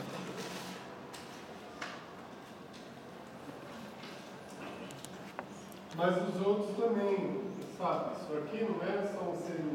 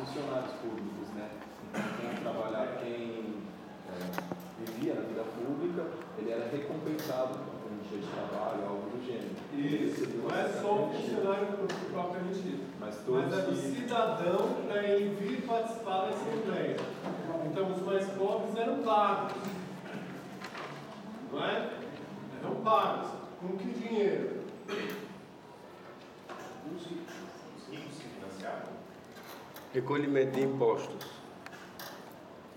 Dinheiro do Império. O dinheiro do Império também era usado para isso. Então veja, o dinheiro do Império serviu para construir o belíssimo Partenon que a gente pode ver hoje. Todos aqueles templos, Erechtheia, o Propileu, Acrópole, Então, tudo isso está na própria. Como é que eles conseguiram dinheiro para isso? Dinheiro. Então, a democracia, uma coisa é todos terem direito de voto, outra coisa é na prática eles terem direito, porque os mais pobres não, não tinham condição participar da. Como nós vimos, era uma democracia direta. Né? Qual é a diferença entre a democracia direta e a democracia representativa? Que todos votam nas leis, os votos participam. O que que é a democracia representativa? Você vota, Você vota numa pessoa você. Isso. Então não tem deputado, não tem senador. É um cidadão que vai lá. E para ir lá ele tem que passar um dia na cidade, viajar, quando ele é do interior. Quando ele mora na cidade é fácil, na minha tenda, é pertinho. Quando ele mora no campo, tem que viajar, tem que perder o dia. Não pode trabalhar na plantação, não pode cuidar dos seus animais. Precisa dormir lá, provavelmente fazer refeições. Então, ele sempre ser pago. Então, esse, esse modo de pagar é que é o auge da democracia, pagar os mais pobres, os. E que é possível isso. E isso o Império também possibilita isso, né, entre outras coisas. Então, ou seja, o Império ajuda a ter uma distribuição de renda dos mais pobres, ajuda na participação da democracia mais plena ou seja, com a participação efetiva do de tal maneira que é, é indissociável. Agora, ele pergunta isso também, está lá no texto. A gente precisa prestar atenção porque a gente lê é, uma ou duas linhas, a gente lê, passa batido. Por que que então, depois que Atenas perdeu, depois que ele entrou em decadência, no século IV, terceiro, século IV, basicamente, por que que então continuou a democracia? como? Por que, que continuou a democracia se, se o Império já tinha ido? Porque ela já estava muito enraizada. Isso. Ela já estava enraizada. Então já, mesmo não tendo essa, essa entrada de dinheiro que era do Império, continuaram ainda mantendo essas instituições profundamente democráticas. Né? Isso mesmo, essa é a resposta.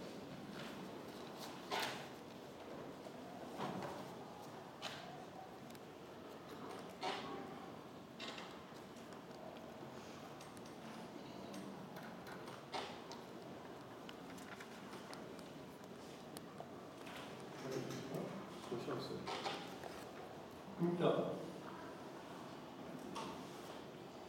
vamos agora tentar ir por ordem no texto. A gente vai discutindo meio por ordem o que está escrito. No começo aí, começa com essa frase provocatória. O que é bom para o país é bom para General Motors e vice-versa. Quem é General Motors? Ou quem era, pelo menos, General Motors, que agora está um pouco sofrida, mas uma das maiores empresas não é? americanas. A indústria americana era, sobretudo, a indústria de carros. O carrão americano é. Depois surgiu o carro japonês, coreano, que fez concorrência com o carro americano, mas uma grande, grande indústria né, americana, que hoje em dia é o Rust Belt. O que, que é o Rust Belt? Eleitores do Trump, o que, que é o Rust? Ferrugem. Belt é cinturão, né? Então Rust Belt são aquelas cidades que é da indústria que ficou obsoleta. Ficou decadente, cidades fantasmas, Detroit, que é uma tristeza, várias cidades que são uma tristeza, porque aquelas indústrias todas imensas que empregavam milhões de pessoas.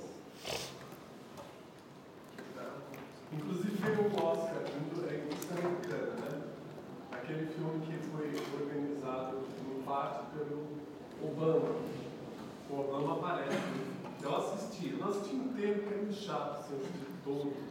Assisti uma boa parte do começo, depois pulei para tudo. Mas é um, é um empresário chinês que vem e compra uma dessas indústrias que estavam paradas. E ele compra mais para fazer uma, boas relações, uma public relations, assim, nos Estados Unidos. Então ele vai numa cidade, tem uma grande indústria, está parada, ele vai lá, compra e começa a implantar e empregar de novo aquele, toda aquela população que estava desempregada. Só que aí chegam os operários, os técnicos chineses para organizar. Aí acham que os operários americanos eram vagabundos, porque tinham uma produtividade muito menor. Saíam para almoçar, ficavam uma hora almoçando, uma hora e meia, enquanto o, o funcionário chinês engolia dois sanduíches do lado da máquina, trabalhava. Né? Então, ah, aí mostra, mostra os. Aí, imagine o Partido Comunista Chinês, que governa a China. É o Partido Comunista Chinês, que, o Partido Comunista, que teoricamente é o Partido dos Trabalhadores, dos Operários. Né? Pois lá, eles querem organizar os sindicatos, voltar a organizar os sindicatos. O dono da empresa, os chineses, fazem tudo para massacrar, não deixar de jeito nenhum os operários se sindicalizarem, porque eles iam exigir direitos que eles não queriam dar, que o operário chinês não tem. Então é o comunista chinês, paradoxalmente comunista e capitalista, que vai lá e, e, e, e proíbe os americanos de sindicato. Então vai mostrando esse, esse paradoxo, né? Tem na Netflix. É. Então, em um outro momento, nós ainda estamos aqui nesse texto dos anos 70, ainda é a grande indústria do automóvel, e, é, mas nós, mais ou menos, pode fazer as, adaptações. Né? Tem aquele filme também de anos atrás, de 2015, a grande aposta, que mostra aqueles que previram a crise de 2008. E, na moral da história, dando spoiler bem grande aqui, eles sabiam que até a crise continuava porque eles sabiam que o governo ia intervir para resgatar. Foi o que aconteceu. O governo injetou bilhões porque no final a gente não vai quebrar. Não vai quebrar, o governo vai ser cortado. Então, é, ou seja, o que é bom para o país é bom para a General Motors e vice-versa. Sobre observação clássica, ainda provoca indignação. Tamanha fraqueza, diria o cinismo, não é em geral uma atitude normal entre figuras públicas. Contudo, será que ela é falsa? O que é de fato bom para o país? Qual é, afinal, o interesse nacional? Seria plausível argumentar que, considerando-se o sistema econômico que vivemos, o interesse nacional é beneficiado pelo aumento do poder e da lucratividade das grandes empresas. Se a General Motors viesse a falir amanhã, as consequências imediatas no que diz respeito desemprego e ao declínio dos níveis de consumo e muitos outros fatores se fariam sentir com grande intensidade em todo o país. É também discutível, já sob uma ótica oposta, se tais consequências negativas a curto prazo consistiriam no prelúdio necessário e inevitável de uma reestruturação radical da economia, mas também no interesse nacional.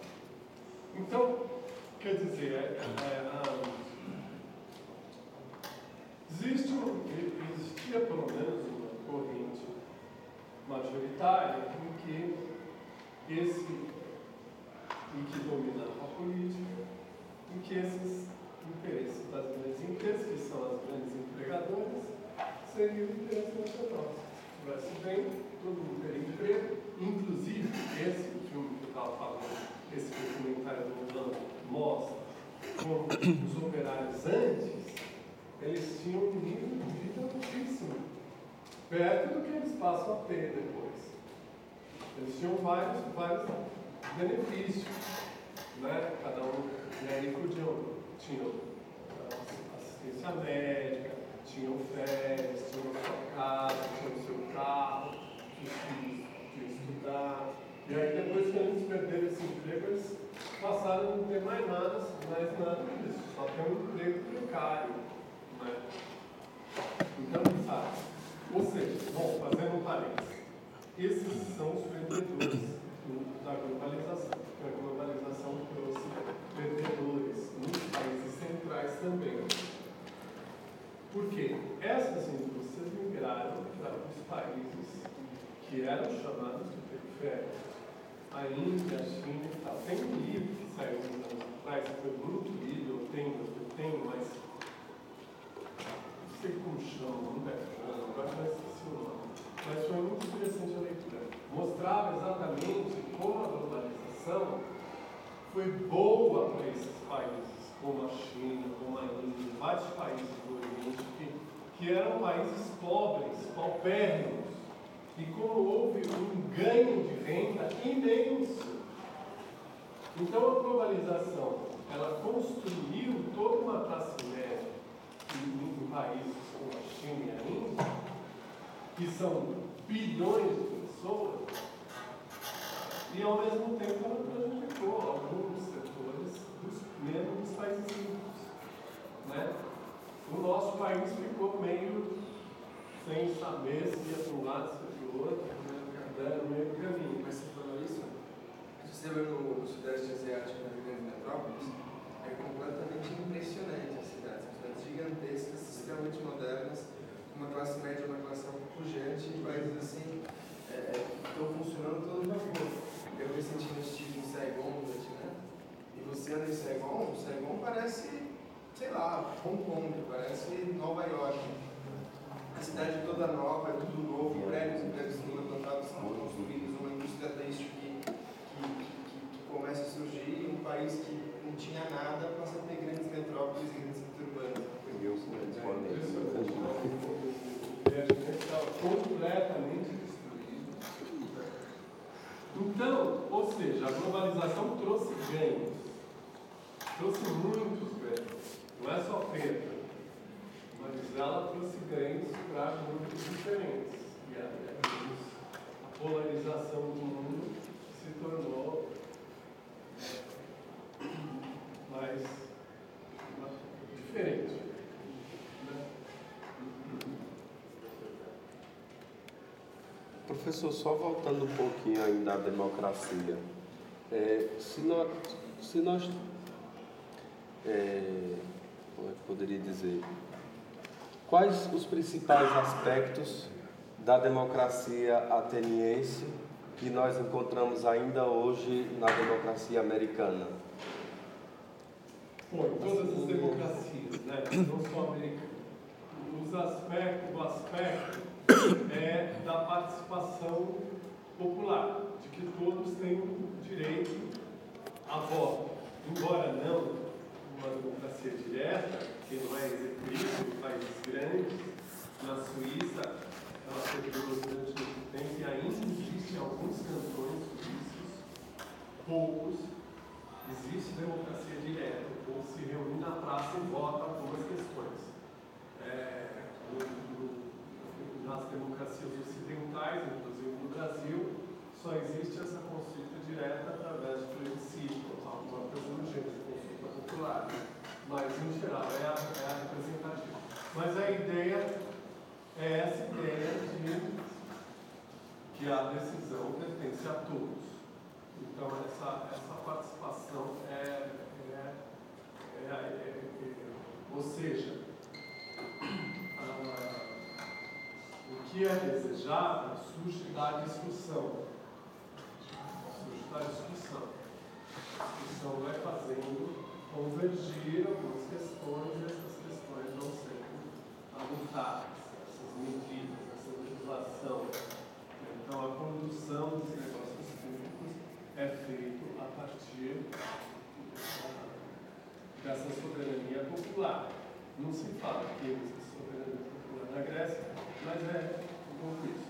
Agora, o que ele mostra é que existe aqui, no, na, pelo menos nesse tempo, na democracia americana, existe uma, um mainstream aí, que é, é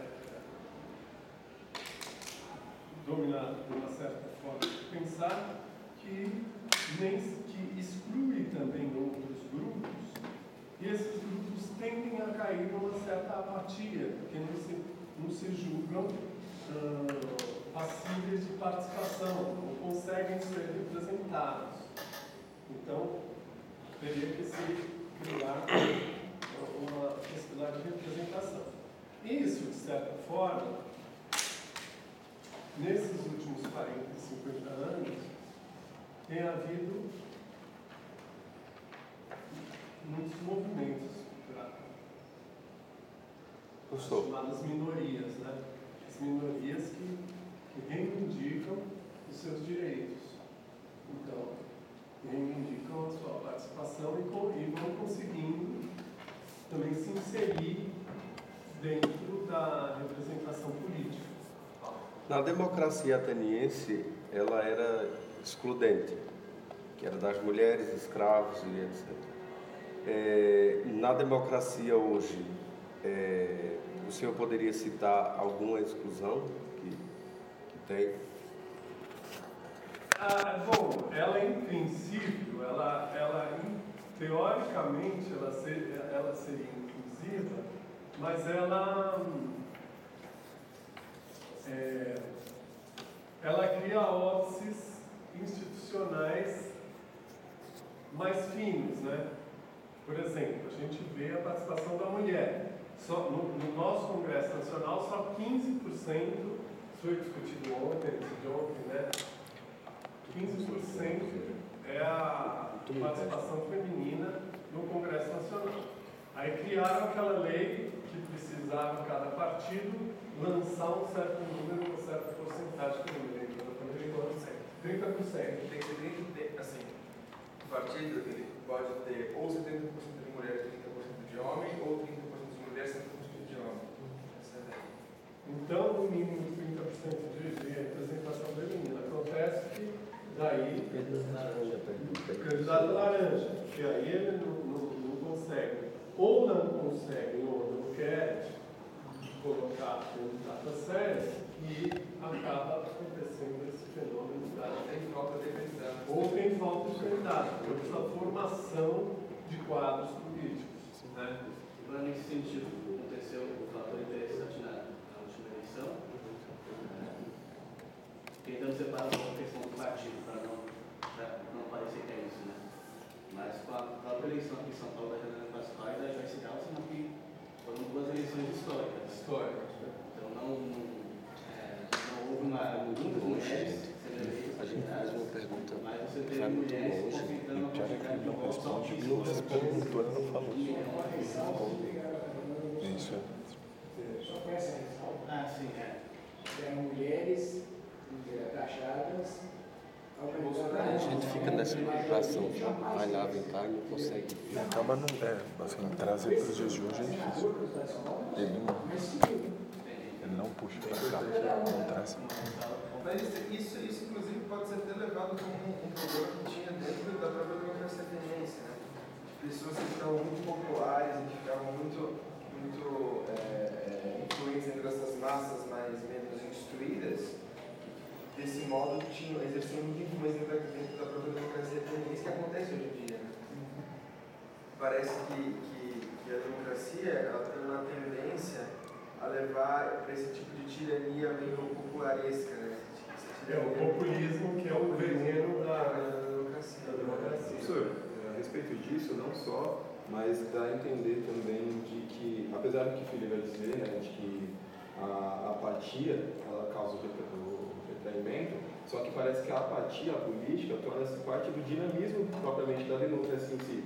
É, por exemplo, hoje no Brasil a gente vê uma coisa sem pé nem cabeça, tipo, movimento sem partido, isso e aquilo. É, há uma versão à política, só que ao mesmo tempo essa versão ela faz parte da- do nosso processo democrático.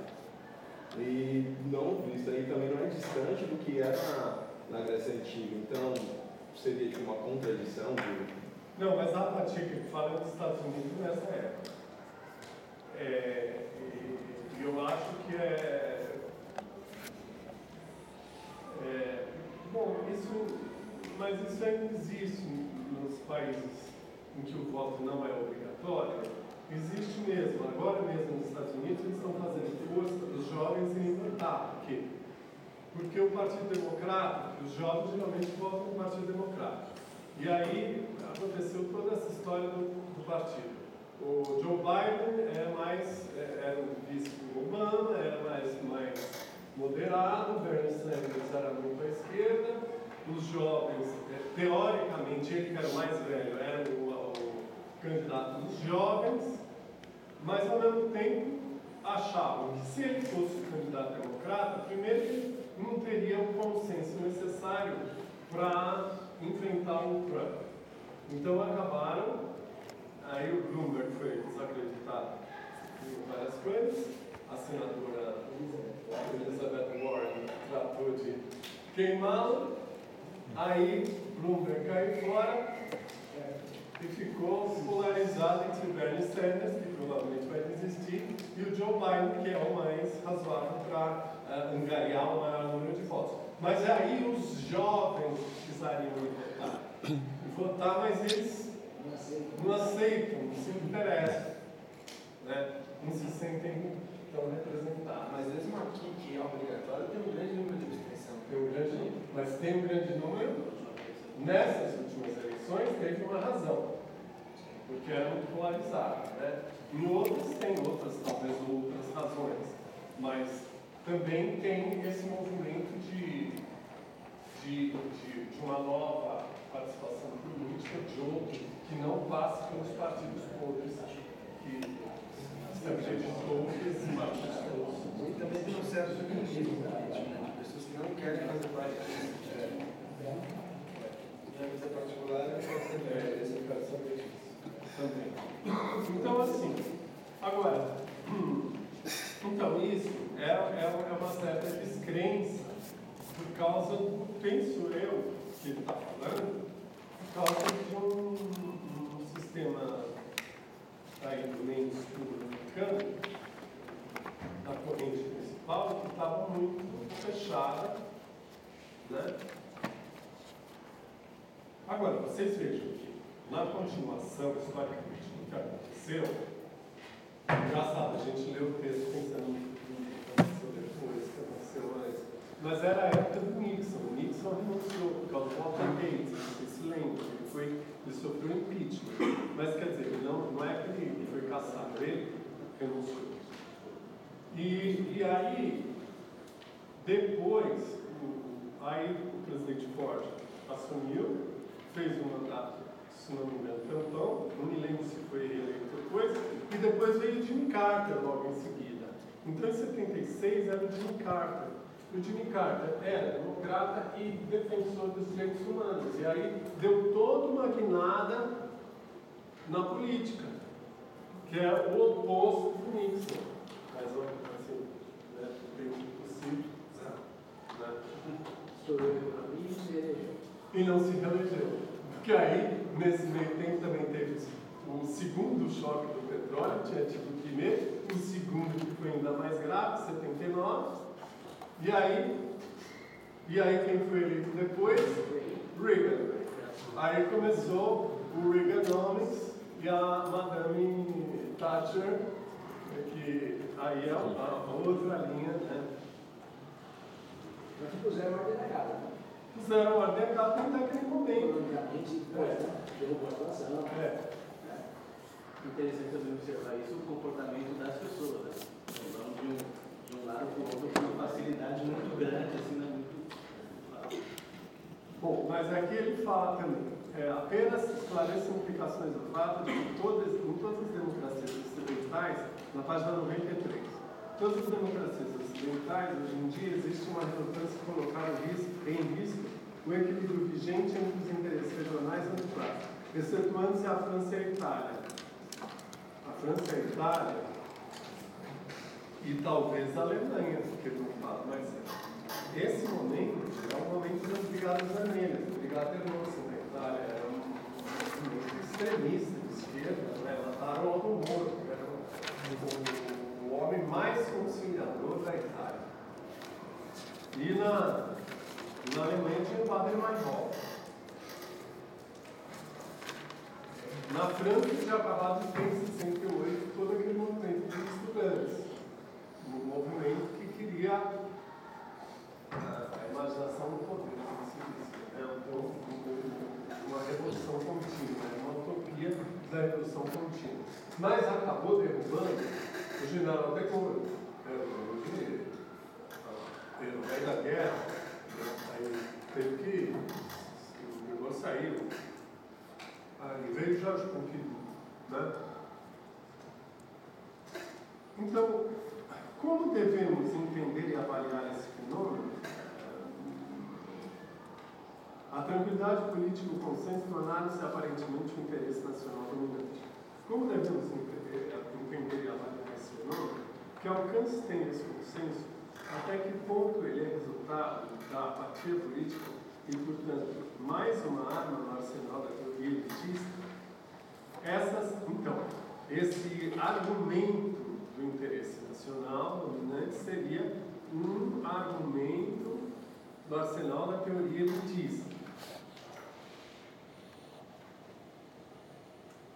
Mas que nós vimos também que nas reviravoltas políticas ele também sofreu arranhões fortes. Né? Estas são questões fundamentais. O consenso não é necessariamente um bem em si. Houve consenso suficiente na Alemanha quanto à solução final, ou seja, morte de todos os judeus. Se é que não houve unanimidade, e ninguém exige unanimidade para consenso. O bem é, naturalmente, uma categoria moral. Os objetivos morais, como já vimos, são rejeitados por poderosa escola de cientistas políticos contemporâneos. Como escreve um importante expoente da escola, por um lado, há uma grande disposição para tratar a política em termos morais. Por outro, as descobertas da psicologia, antropologia e da observação política silenciaram esse intuito.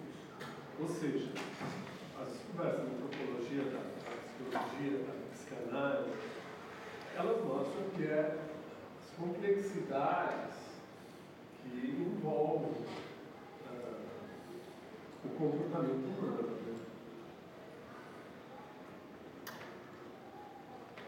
Ora, se o elo entre a ciência política e a ética de fato se enfraqueceu, então é essa a primeira vez no Ocidente, nos quase 2.500 anos que se passaram desde a descoberta da política pelos gregos, que os teóricos mais influentes chegaram a afirmar não só que a prática política geralmente é amoral, mas também que a política essencialmente não tem nada a ver com a ética. Bom, isso aí é um postulado é uma coisa que vem da política real, que desde Maquiavel, Estado moderno, etc. Mas se coloca na contemporaneidade toda a questão da ética.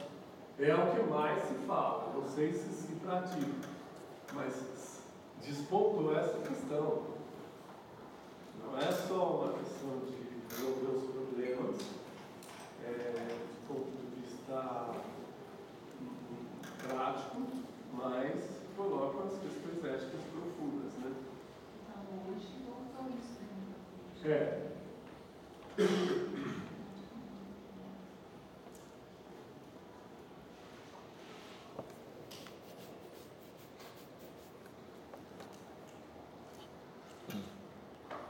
Então aí ele introduz, ele fala do que seria o interesse nacional, é, fala de Luís XIV, Luís XIV é justamente o rei absolutista por excelência, então é o, ele corporifica o Estado. Então, o interesse nacional nesse caso estaria ligado ao Estado, o Estado, como ele corporifica, então fica auto-justificado. Quase todos nós julgaríamos as guerras dos 14 de forma negativa sobre esse aspecto. Porque, de fato, dos 14 foi se envolvendo no começo, mas depois ele foi se envolvendo uh, na política europeia e querendo dominar a política europeia e se meteu em uma infinidade de guerras e foi, e foi só enfraquecendo, só empobrecendo a França. Foi o governo dele guerra com a Prússia, dos sete anos. Teve guerra com a Prússia também. A Prússia, Prússia sempre teve essa rivalidade, né? e depois até a guerra de 1970, franco-prussiana, que foi. São os vários. É. Então, elas não contribuem de maneira alguma para a compreensão do problema da democracia e do interesse nacional. Da antiga Atenas são esclarecedoras. Por quê? Porque talvez em Atenas, como não existe a ideia do Estado, a ideia do interesse, do, da razão do Estado, fica mais claro o que seria o interesse. O interesse nacional, o interesse público. A Atenas clássica envolveu-se em três guerras importantes, cada uma delas sendo um marco divisório de história. Então ele junta as duas guerras contra os persas, ele junta num ciclo só. E aí a guerra do Peloponeso, e a terceira é a guerra contra a Macedônia. Professor, uma pergunta. Então a guerra que Atenas se envolveu ela é de interesse nacional, por conta da sua democracia, pra, por, por causa da, do seu modelo democrático, no caso. Sim, O conceito da Péricles lá, ele fala que independente de força física, enfim, de tropa, eles têm a democracia. Então eles é, acreditavam de forma pia que a democracia tinha ajudado a acontecer essas guerras. Embora ele mostre que também tem um partido oligarca em Atenas, mas ele mostra que todos foram beneficiados o Império Ateniense. Então, embora seja uma contradição ética, por quê? Porque, primeiro, que existem os excluídos, que são os escravos, e as mulheres, e também porque Atenas se impunha como, como uma cidade democrática, ela impunha e fazia súditos, fazia súditas outras cidades. Então, se ela prega uma igualdade interna, ela deveria pregar uma igualdade externa. Mas isso não se dá. No entanto, esse império beneficiou todas as camadas, ricos e pobres. Então, em algum sentido, ele foi do interesse nacional. Vamos dizer, né? Existe essa complexidade, né? no fundo. E no caso da- das invasões persas, fica mais fácil ter interesse nacional, porque a população se conhece. Tá vendo um pé de longe, tá destruindo todo mundo, chega aqui, É, e ou vocês se curvam, então Tá, dá mais fácil o pessoal aderir uma defesa. É uma defesa. Porém, ele mostra também, não com tanta clareza, mas a gente lendo outros textos, a gente sabe, que existia um partido na Grécia, não só em Atenas, em outros lugares também, existia um partido que era mais conciliador, que era ah, então, o partido de Temístocles era de fazer guerra, expulsar os persas mas existia também aqueles de fazer um acordo.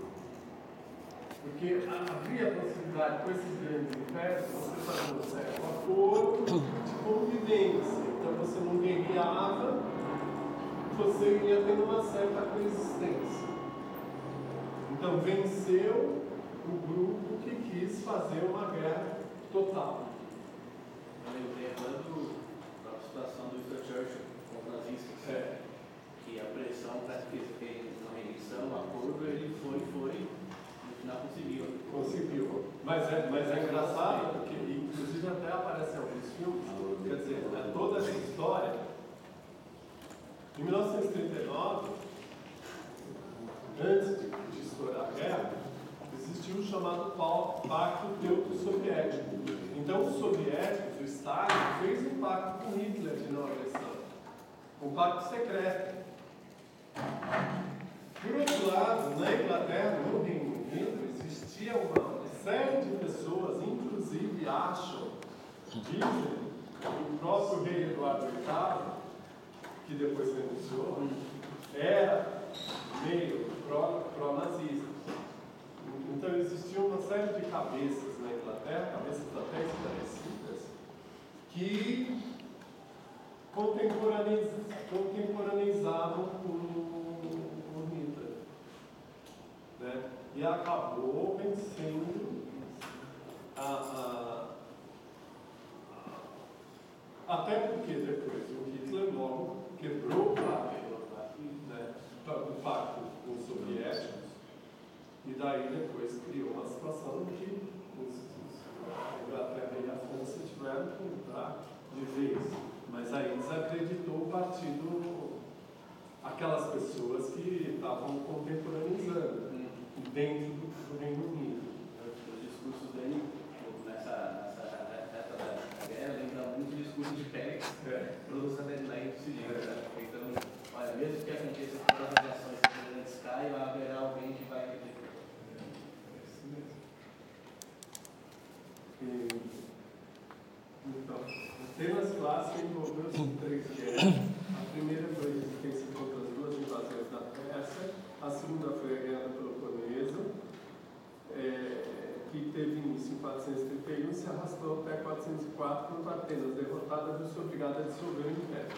A terceira conquista da Macedônia envolveu tanto a manobra diplomática quanto o combate real, a sua batalha de de 358 marcou definitivamente o fim da Atenas clássica democrática. É, considerando que a Pérsia apresentava um elemento de invasão para a não grega, talvez nelas haja menos a aprender a respeito do interesse nacional, que era muito óbvio. Né? Quanto a, a Dedico-me, portanto, diretamente à guerra do Peloponeso. Era do interesse nacional ateniense engajar-se em um conflito tão longo, difícil e custoso? As causas imediatas são controvertidas. Só nas últimas duas décadas foram publicados dois extensos livros do tema. E aí eles citam os autores. São todos autores, assim, em geral, do mundo anglo-saxão. Né? É, mas não existe discórdia sobre o fato de que a explicação mais profunda de longo prazo residia no imperialismo ateniense e de que, embora os atenienses pudessem não ter ido em busca dessa guerra, eles não foram surpreendidos por ela e não estavam dispostos a alterar sua linha de conduta imperial só para evitar a guerra. Então havia razões profundas para Atenas defender o seu império.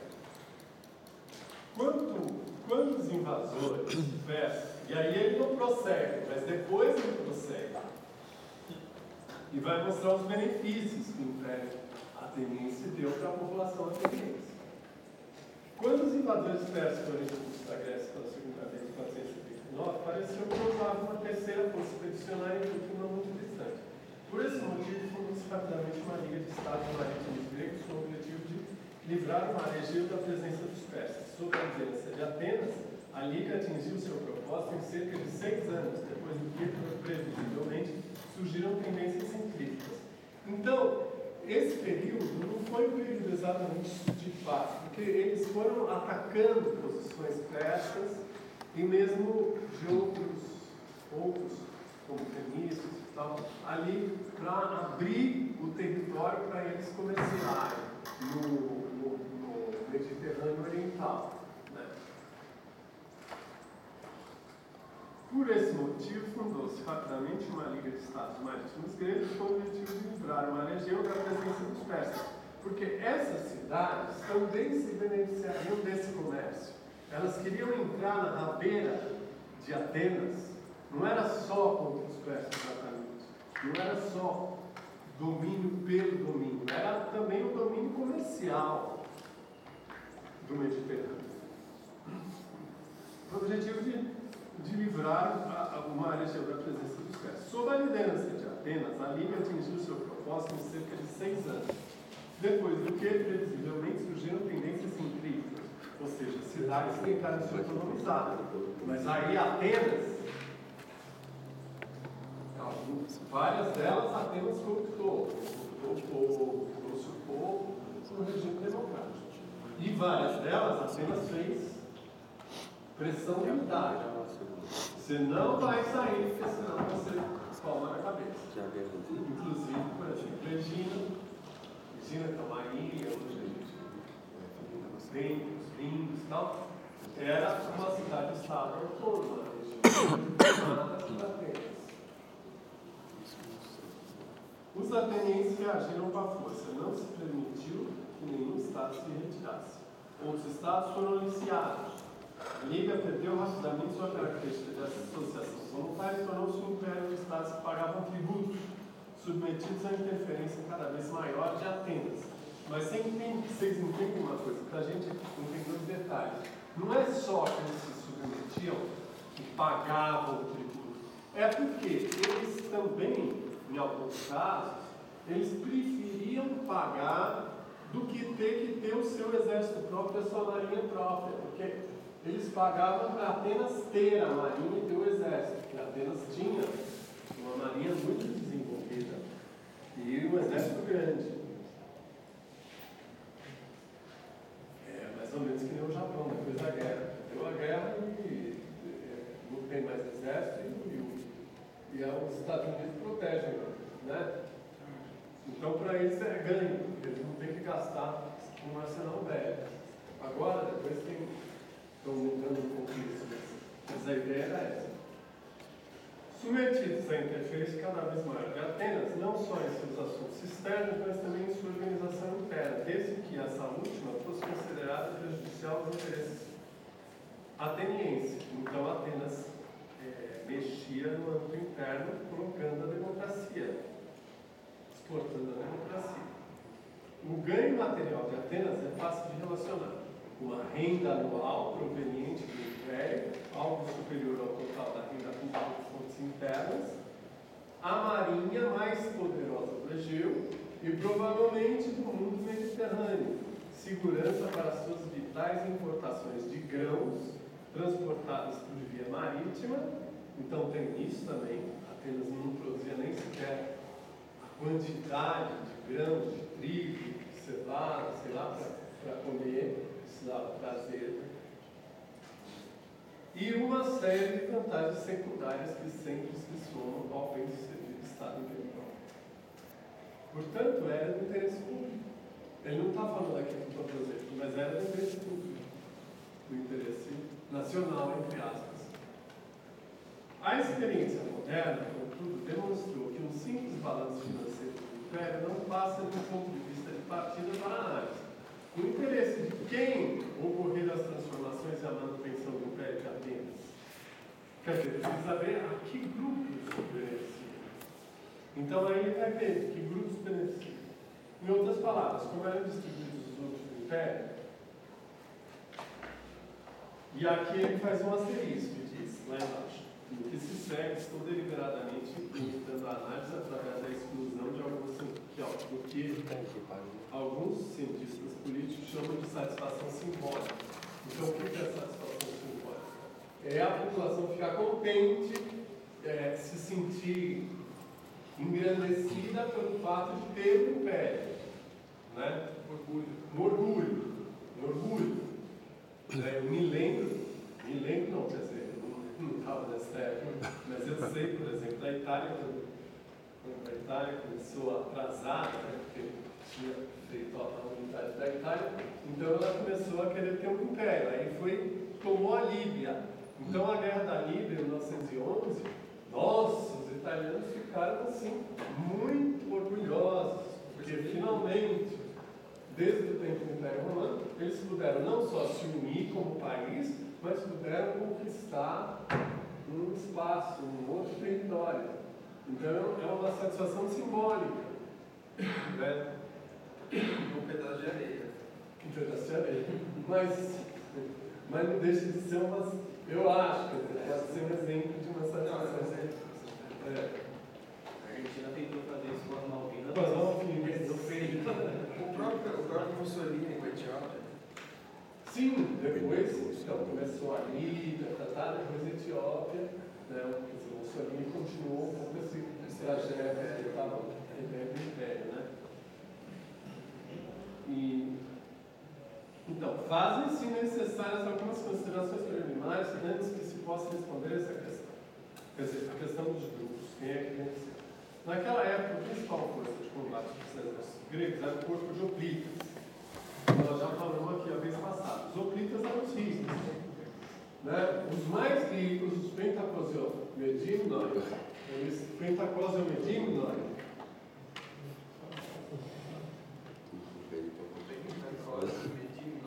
é, eles tinham não só o, armamento do oplita, mas eles tinham o cavalo também. Então usavam o cavalo para se deslocar e depois lutavam no chão. Os outros que já não tinham, não eram os pentacosiomedimnoi, mas acho que eram os triacosiomedimnoi, eles só tinham a roupa do, do já não tinham o cavalo. Depois os ripens eram aqueles que eram, sei lá, tinham a- a- todo o degradê ali, né? Que era baseada no dinheiro que você tinha para se armar. Uma milícia de cidadãos composta de soldados de infantaria, portanto, portando armas que entraram no combate em rígida formação. Os oplitas deviam equipar-se com seu próprio bolso e não recebiam qualquer pagamento além do modesto per diem quando prestavam serviço ativo. No máximo que eles recebiam, às vezes, era um dinheirinho ali por dia para gastar numa, sei lá, numa refeição. Mas não, não recebiam, eram, era do próprio bolso. Por essas razões, eram recrutados do setor mais rico da população. A Marinha, por outro lado, era constituída por um corpo profissional de remadores de ocupação mais regular, com um punhado de oficiais. Durante seu período imperial, Atenas manteve uma frota permanente de no mínimo uma centena de triremes. Triremes era assim, tinha três, era um monte de remadores, tinha três fileiras de remadores de cada lado. Era um colosso de, de gente para remar. Então eles se deslocavam rápido, mas era um trabalho bem coordenado, precisava ser muito bem ensaiado, muito bem treinado. E esse povo era contratado fixo. E quem eram esses? Os mais pobres. Ganhavam um salário relativamente bom. Então empregavam muita gente. Isso história que era que era Cangaças. Quem? Dos Triremes, que eles Ah, eles inimigo. Ou seja, não era. Não exatamente. Mas é- era fazer a parte, porque na frente do navio tinha uma parte de bronze, um ariete assim, uma ponta. Então fazia a parte do. Você conseguia movimentar e uma certa hora você batia no outro e furava e o outro afundava. Quebrava Encaixava aí a, pique boa. É. Agora, se eles, primeiros, né? É.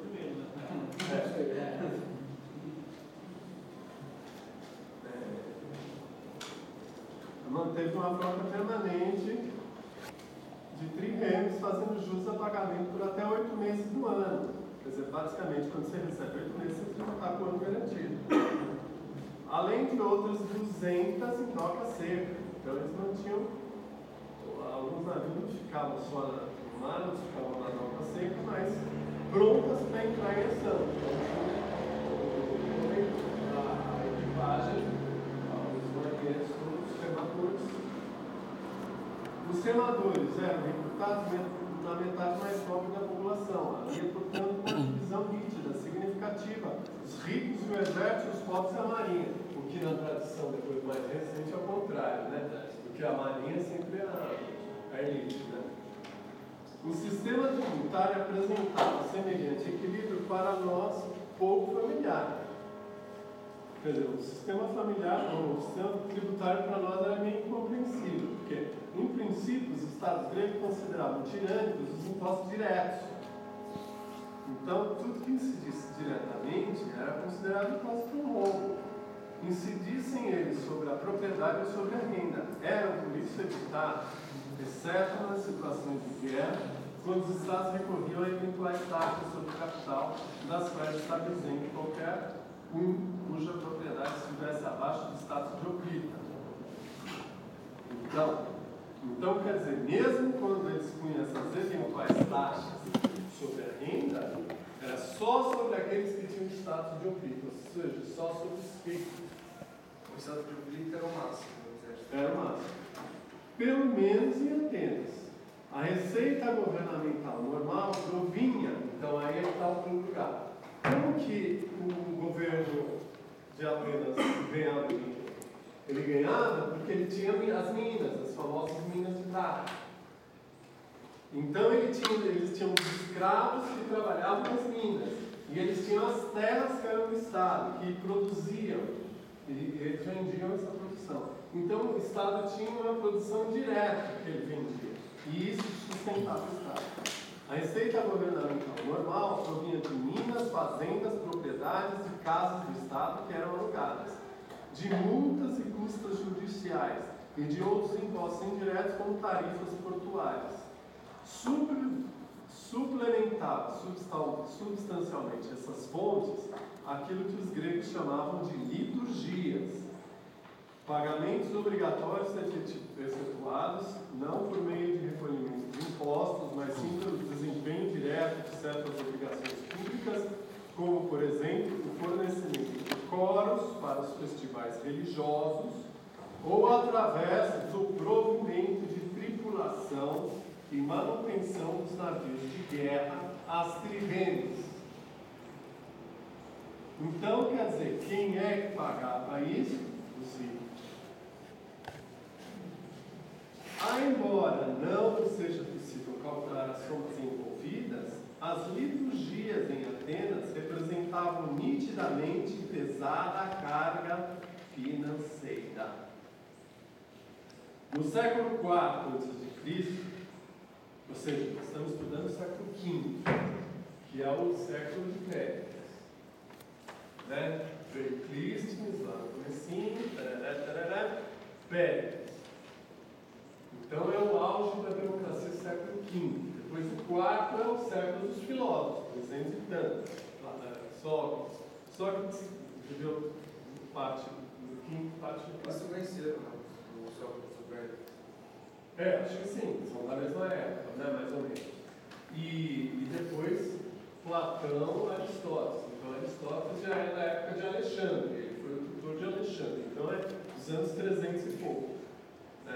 Quer dizer, o século dos grandes séculos filósofos é o século IV, Quando a Atenas estava em decadência. que é quando a relação de decadência que perdeu a guerra do Peloponeso. Ah, No século IV a.C., só os festivais religiosos já exigiam no mínimo de 97 compromissos litúrgicos. Então, 97 dias por ano tinha essas grandes cerimônias que eram pagas pelos ricos, ou seja, isso pesava. E mais uma vez, parte, a parte mais forte da população está presente. Em suma, é a re- regra na Grécia, não somente em Atenas, que os ricos arcassem com os custos do governo, custos, custos que incluíam substanciais despesas com cultos públicos, além de também se encarregarem de grande parte dos combates na guerra. Agora, então, voltamos à pergunta: de quem era o interesse da criação e manutenção do império? Sob o ponto de vista dos interesses materiais, a resposta imediata indica que as classes pobres se beneficiavam diretamente de forma visível e substancial. Para milhares de seus integrantes, remar na esquadra era um, era um meio de vida, modesto, porém não muito distante dos bens de um artífice ou de um comerciante mediano. E também ainda mais valioso para os filhos das famílias mais numerosas dos camponeses, que podiam, desse modo, acrescentar seu soldo na marinha à renda familiar. Outro grande número de atenienses, talvez cerca de 10 mil, recebia terras confiscadas de rebeldes em áreas conquistadas. Então isso aí era, era, uma, era uma coisa, mas era uma coisa meio excepcional. Quando eles faziam eventualmente uma conquista povo de lá se rebelava, dividiam as terras e davam para os atenienses. É, áreas conquistadas ao mesmo tempo podiam manter a cidadania ateniense.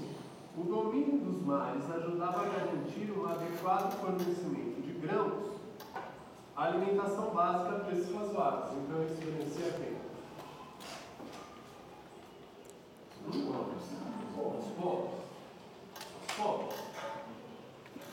E essa era uma questão crítica para uma comunidade cuja produção interna não poderia suprir mais do que uma pequena fração de suas necessidades. Ou seja, Apenas não conseguia, nesses períodos de, de auge, auge de população, ela não conseguia ter uma produção de grãos suficiente para alimentar todos, precisava de fora. Havia também vantagens para setores específicos da população trabalhadora, como por exemplo dos construtores de navios. Então aí era uma mão de obra especializada, que também ganhava né, construindo navios. Não é necessário, portanto, prosseguir com tais detalhes. Agora falando dos ricos. Então, até agora foram os benefícios dos pobres. O que os ricos poderiam eventualmente ganhar? Os ganhos dos cidadãos mais próximos, prósperos oferiam são surpreendentemente menos evidentes, dado o caráter da economia grega, todos os aspectos modernos do imperialismo como oportunidade para investimento lucrativo de capital excedente ou para o acesso a matérias-primas produzidas por mão de obra barata, não teriam importância alguma. Isso aqui é um grande modelo, por exemplo, Império Britânico. Para você conquistar, é, poder investir capitais, né, já desde o, desde o mercantilismo, investir nessas grandes companhias de comércio que iam fazer o comércio é, de longa distância e pegar produtos que, que tinham um lucro altíssimo, né? então isso beneficiava uma camada privilegiada. Isso é um modelo de império que forte. De uma marinha forte, mas não é o modelo ateniense exatamente. E também matérias-primas, depois quando surge a indústria, né, o neo-imperialismo do século XIX é todo baseado nisso buscar matérias-primas baratas, é, mão de obra barata. Não tinha importância alguma tá? Não existia empresário ateniense dedicado a explorar plantações de chá, como na Índia, como na, como na China, como os ingleses fizeram, né? É, os ingleses pegaram o chá da, da, Índia, da China e levaram para a Índia, chá verde, é, ou de algodão, e garimbar ouro ou diamantes, a construir estradas de ferro ou fábricas de juta nos territórios conquistado. Alguns cidadãos atenienses da classe superior conseguiram, de alguma forma, adquirir terras no exterior, mas isso foi tanto um fator de irritação para os dominados quanto significativa vantagem para o império. O império incentivou a vida comercial de Atenas, bem como o que poderíamos chamar de exportações invisíveis, através da crescente presença de estrangeiros como comerciantes e turistas. Dizer, turistas não é bem no sentido atual, né? mas eram pessoas que iam para Atenas para fazer sua formação, porque Atenas também era um centro intelectual. Então, acabava atraindo pessoas de várias partes. Agora, os metecos, que eram os estrangeiros, meteco, que quer dizer estrangeiro, que era que não tinha direito político, era quase sinônimo de comerciante. Então esses comerciantes se beneficiavam, mas eles não eram atenienses também. Né?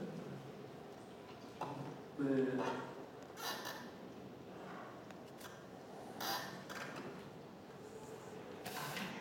No entanto, grande parte do comércio estava nas mãos de não cidadãos, que são os metéticos, e não nas dos cidadãos, que sozinhos tomavam as decisões políticas. Além disso, nenhum autor antigo jamais levanta considerações comerciais sobre esse enfoque. O que eu não tenho bem certeza, mas eu acho que, que a elite grega, embora talvez estivesse um pouco envolvida com esse de mas era muito diferente da elite romana elite romana senatorial tinha grandes terras, mas também tinha grandes participações nos comércios de, vários produtos. Então, é, tinha essa, essa coisa mais, essa visão mais ampla. Eu acho que a elite ateniense não tinha tanto isso. Somos, portanto, obrigados a procurar ganhos invisíveis, isso na página 100, segundo parágrafo. Somos, portanto, obrigados a procurar ganhos invisíveis, ou pelo menos ganhos não mensuráveis. Um destes era, sem dúvida, a capacidade de Atenas de incorrer em despesas públicas extraordinárias de vulto, como, por exemplo, o enorme programa de construção da Acrópole, em grande parte à custa dos povos dominados, ou seja, sem aumentar nada mais, ainda mais a já substancial carga das liturgias assumidas pelos cidadãos mais ricos.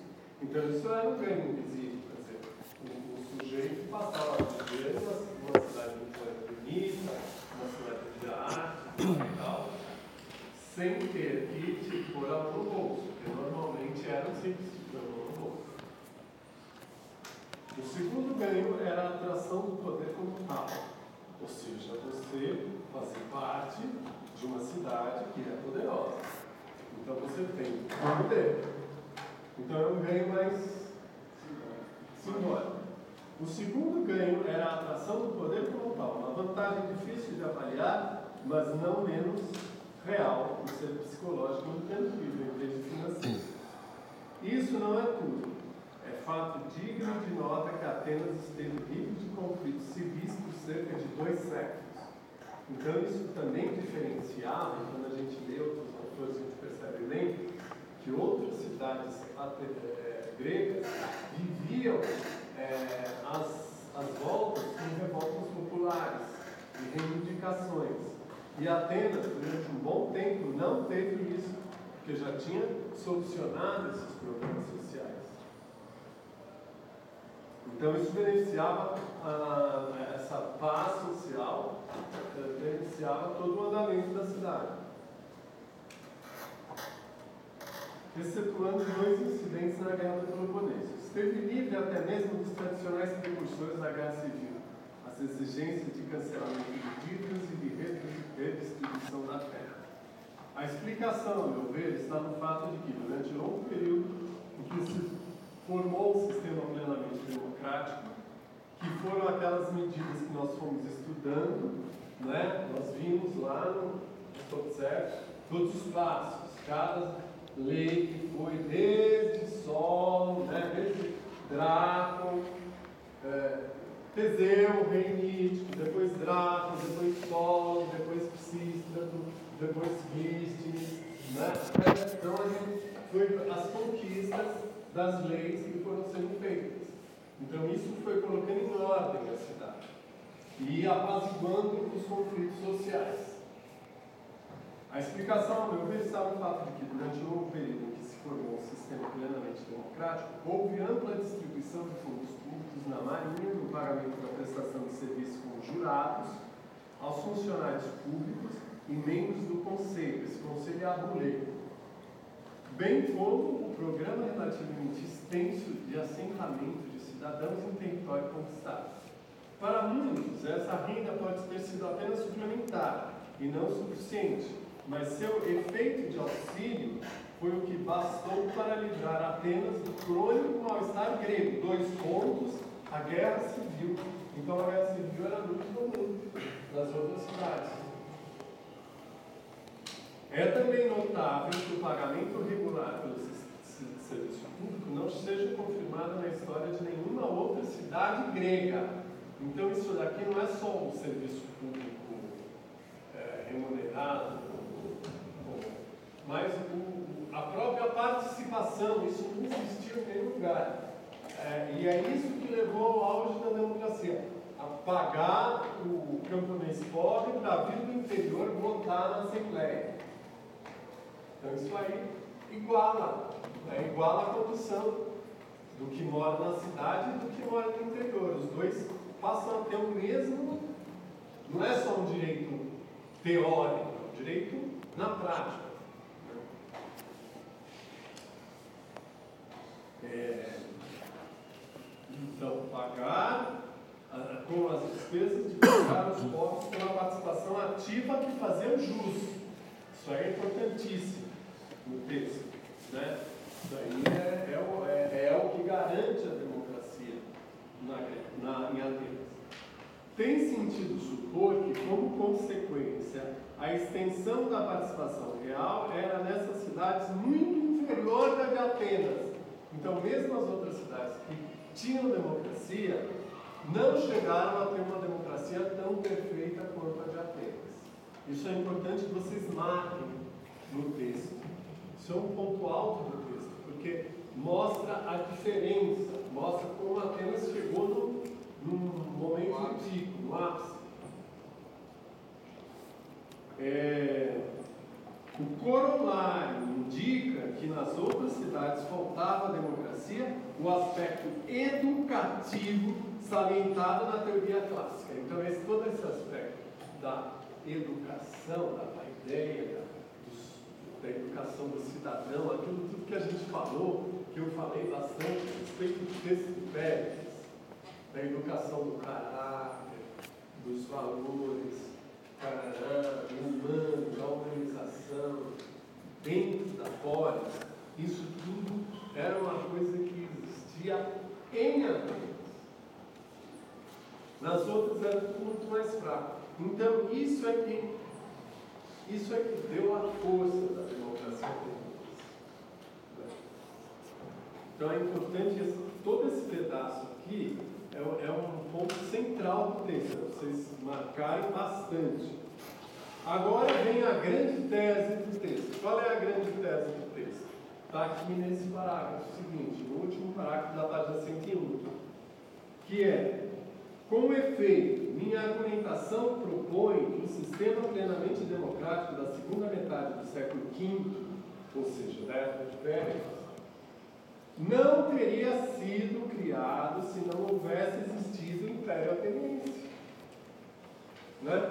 Então, essa é a grande tese Apenas não teria chegado nesse ápice de democracia sem ter um Império. Por contraditório que pareça. Né? Então, essa é a grande tese. Dada a carga financeira e militar que pesava sobre os ricos, praticamente não surpreende que eles defendessem o direito de governar sozinhos através de alguma forma de constituição oligárquica. Então, os ricos tinham muito peso, então era normal que eles quisessem governar entre eles, numa oligarquia. Mas não foi o que aconteceu. Não foi o que aconteceu. Por quê? Porque o Império suavizou essa carga financeira dos ricos. E propiciou o pagamento dos pobres para participarem nos, na eclesia, na, nos órgãos é, de decisão. Ou seja, a tirania de Atenas fora de Atenas beneficiou a democracia dentro de Atenas. Exatamente. Exatamente. Assim como, guardadas as devidas proporções, todo aquele welfare state da Europa, do pós-guerra, as, todas as, aquela, o, o sistema de saúde, o sistema educacional, tudo isso no próprio federalismo. Então, é, isso tudo se beneficiou dos recursos que foram de todos esses países que, que né? Tanto é que eles têm até dificuldade de não ter isso, né? Não têm mais. É, agora nós estamos tendo o oposto, agora tem que baixar, né? Então, assim como os Estados Unidos precisam manter um estado permanente de guerra para manter o próprio império. Para manter o próprio império, né? Por isso. Hum. E a própria globalização, que beneficiou os Estados Unidos em certa medida, criou perdedores dentro dos Estados Unidos. Criou uma crise social grande. Criou uma crise social grande. Então, é, contudo, a partir de meados do século VI a.C., começaram a surgir democracias em comunidades gregas, uma após a outra. Então, nos anos, anos 500, pouco, quando Atenas estava fazendo aquelas leis de, de aperfeiçoamento democrático, outras cidades também estavam fazendo. É, surgir, no começo, meados do século VI a.C., começaram a surgir democracias em comunidades gregas uma após a outra. Sistemas de compromisso que davam aos pobres uma participação limitada, especialmente quanto ao direito de escolher os magistrados, enquanto resguardavam para os ricos maior influência na tomada de decisões. Atenas acabou por transferir essa influência e a única variável excepcional tratava-se do império. Então, por que, que essas outras democracias elas foram democracias muito mais, muito menos democráticas? Elas davam alguns direitos, mas não chegaram à plenitude dos direitos dos mais pobres. Qual que era a diferença? A única diferença Atenas era o império. Então a resposta só pode ser essa. Quer dizer, é o império que beneficiou. É a resposta tem uma coisa muito doida, né? É. É impossível ter democracia no mundo inteiro. É. É impossível ter democracia no mundo inteiro. Quer dizer, a partir desse, a partir desse ponto de vista, seria impossível. Não, quer dizer, hoje em dia a gente pode imaginar outras coisas, um sistema. é, Aí hoje em dia você tem essas grandes instituições, a própria ONU e tantos outros organismos, que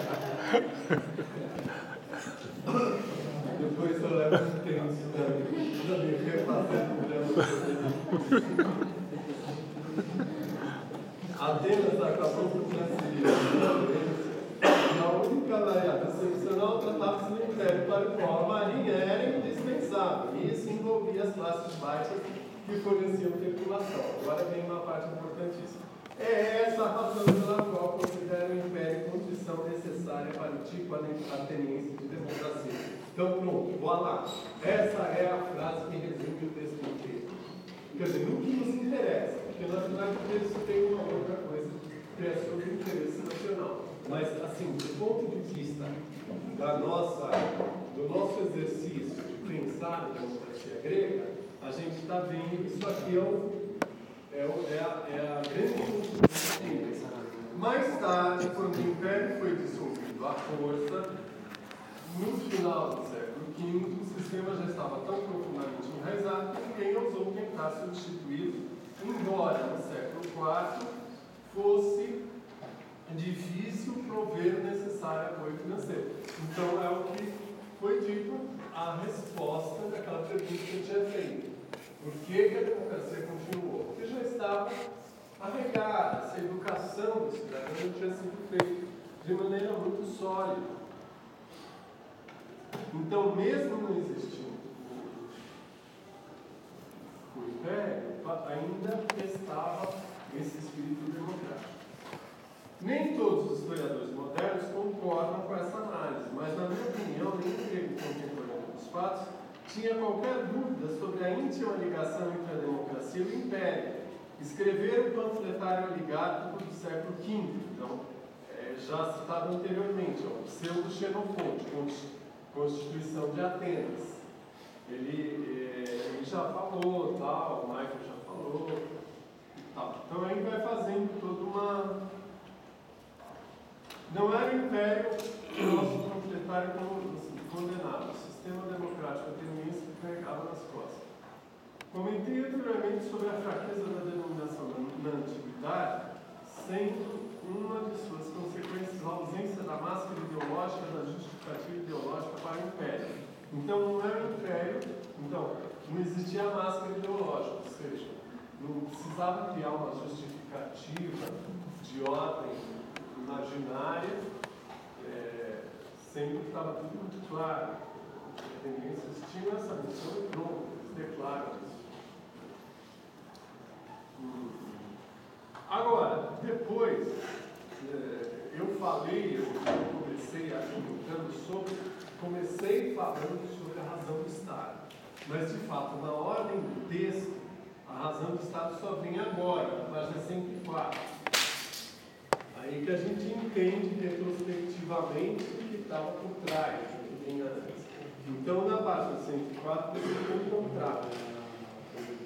Segundo Friedrich Meinecke, na introdução de sua obra clássica sobre história intelectual deste tema, publicado pela primeira vez em 1924, razão do Estado é o princípio, princípio fundamental da conduta nacional, a primeira lei do movimento do Estado. Ela diz ao estadista o que ele deve fazer para preservar a saúde e a força do Estado. O Estado é uma estrutura orgânica cujo poder pleno pode ser mantido apenas se lhe for de alguma forma permitido continuar crescendo. Então aí a gente entende essa confusão de interesse nacional como sendo o interesse do Estado e não exatamente o interesse é, dos grupos que, com, com, que conformam a sociedade. É, a razão do Estado indica tanto o caminho quanto o objetivo desse crescimento. É o que você falou, o Estado tem aí ele passa a ter um objetivo em si mesmo. O Estado não pode os escolher, os, por isso a eterna vigilância.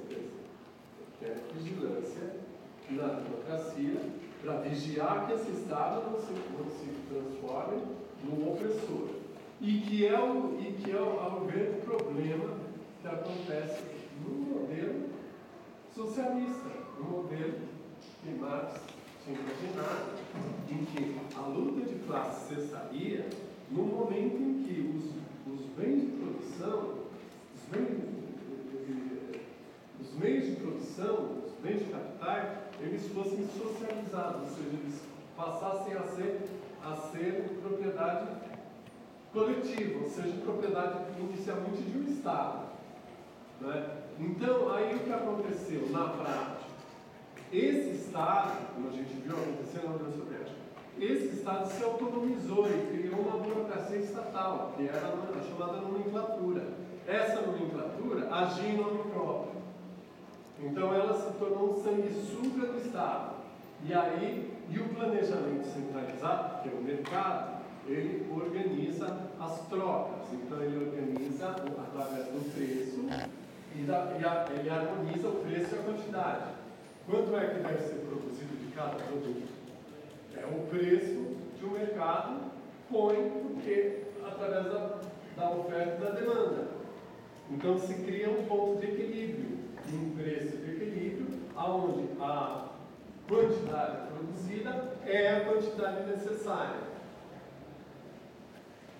Numa economia em que os meios de produção são centralizados, não existe mercado e precisa haver um planejamento central, planejamento centralizado. Só que esse planejamento centralizado, numa sociedade complexa, não dá conta.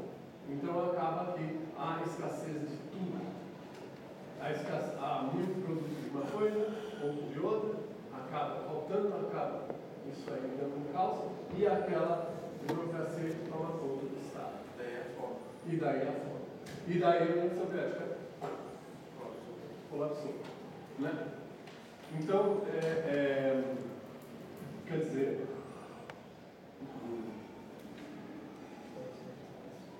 a ideia também é que não se estivesse num comunismo avançado, uma primeira fase seria a ditadura do proletariado que venceria essas resistências e depois haveria um Estado, um- uma sociedade praticamente sem esse Estado propriamente. É como, é como se a proletariado ela fosse destruir a antiga sociedade. ela fosse destruir a antiga sociedade e criar uma sociedade igualitária.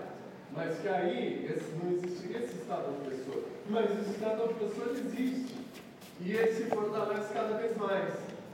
Que é estranho porque para eliminar o Estado, ele precisa de fortalecer o Estado e tornar uma ditadura. E tornou uma ditadura.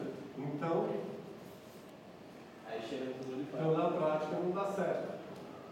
E aí o que aconteceu na China, existiu um Estado comunista, um partido comunista, é, o hiper rígido, e uma sociedade capitalista, uma atividade capitalista que é capitaneada por um Estado socialista. É, em geral, ou os partidos socialistas eles ruíram, ou eles, foram, eles, ou eles enveredaram para o modelo chinês. né? É, Vietnã, por exemplo, é um modelo chinês. É, exatamente exatamente assim. Então aí cria um híbrido que daí, em algum momento do futuro, vai ter que ter uma, vai ter que ter uma resposta.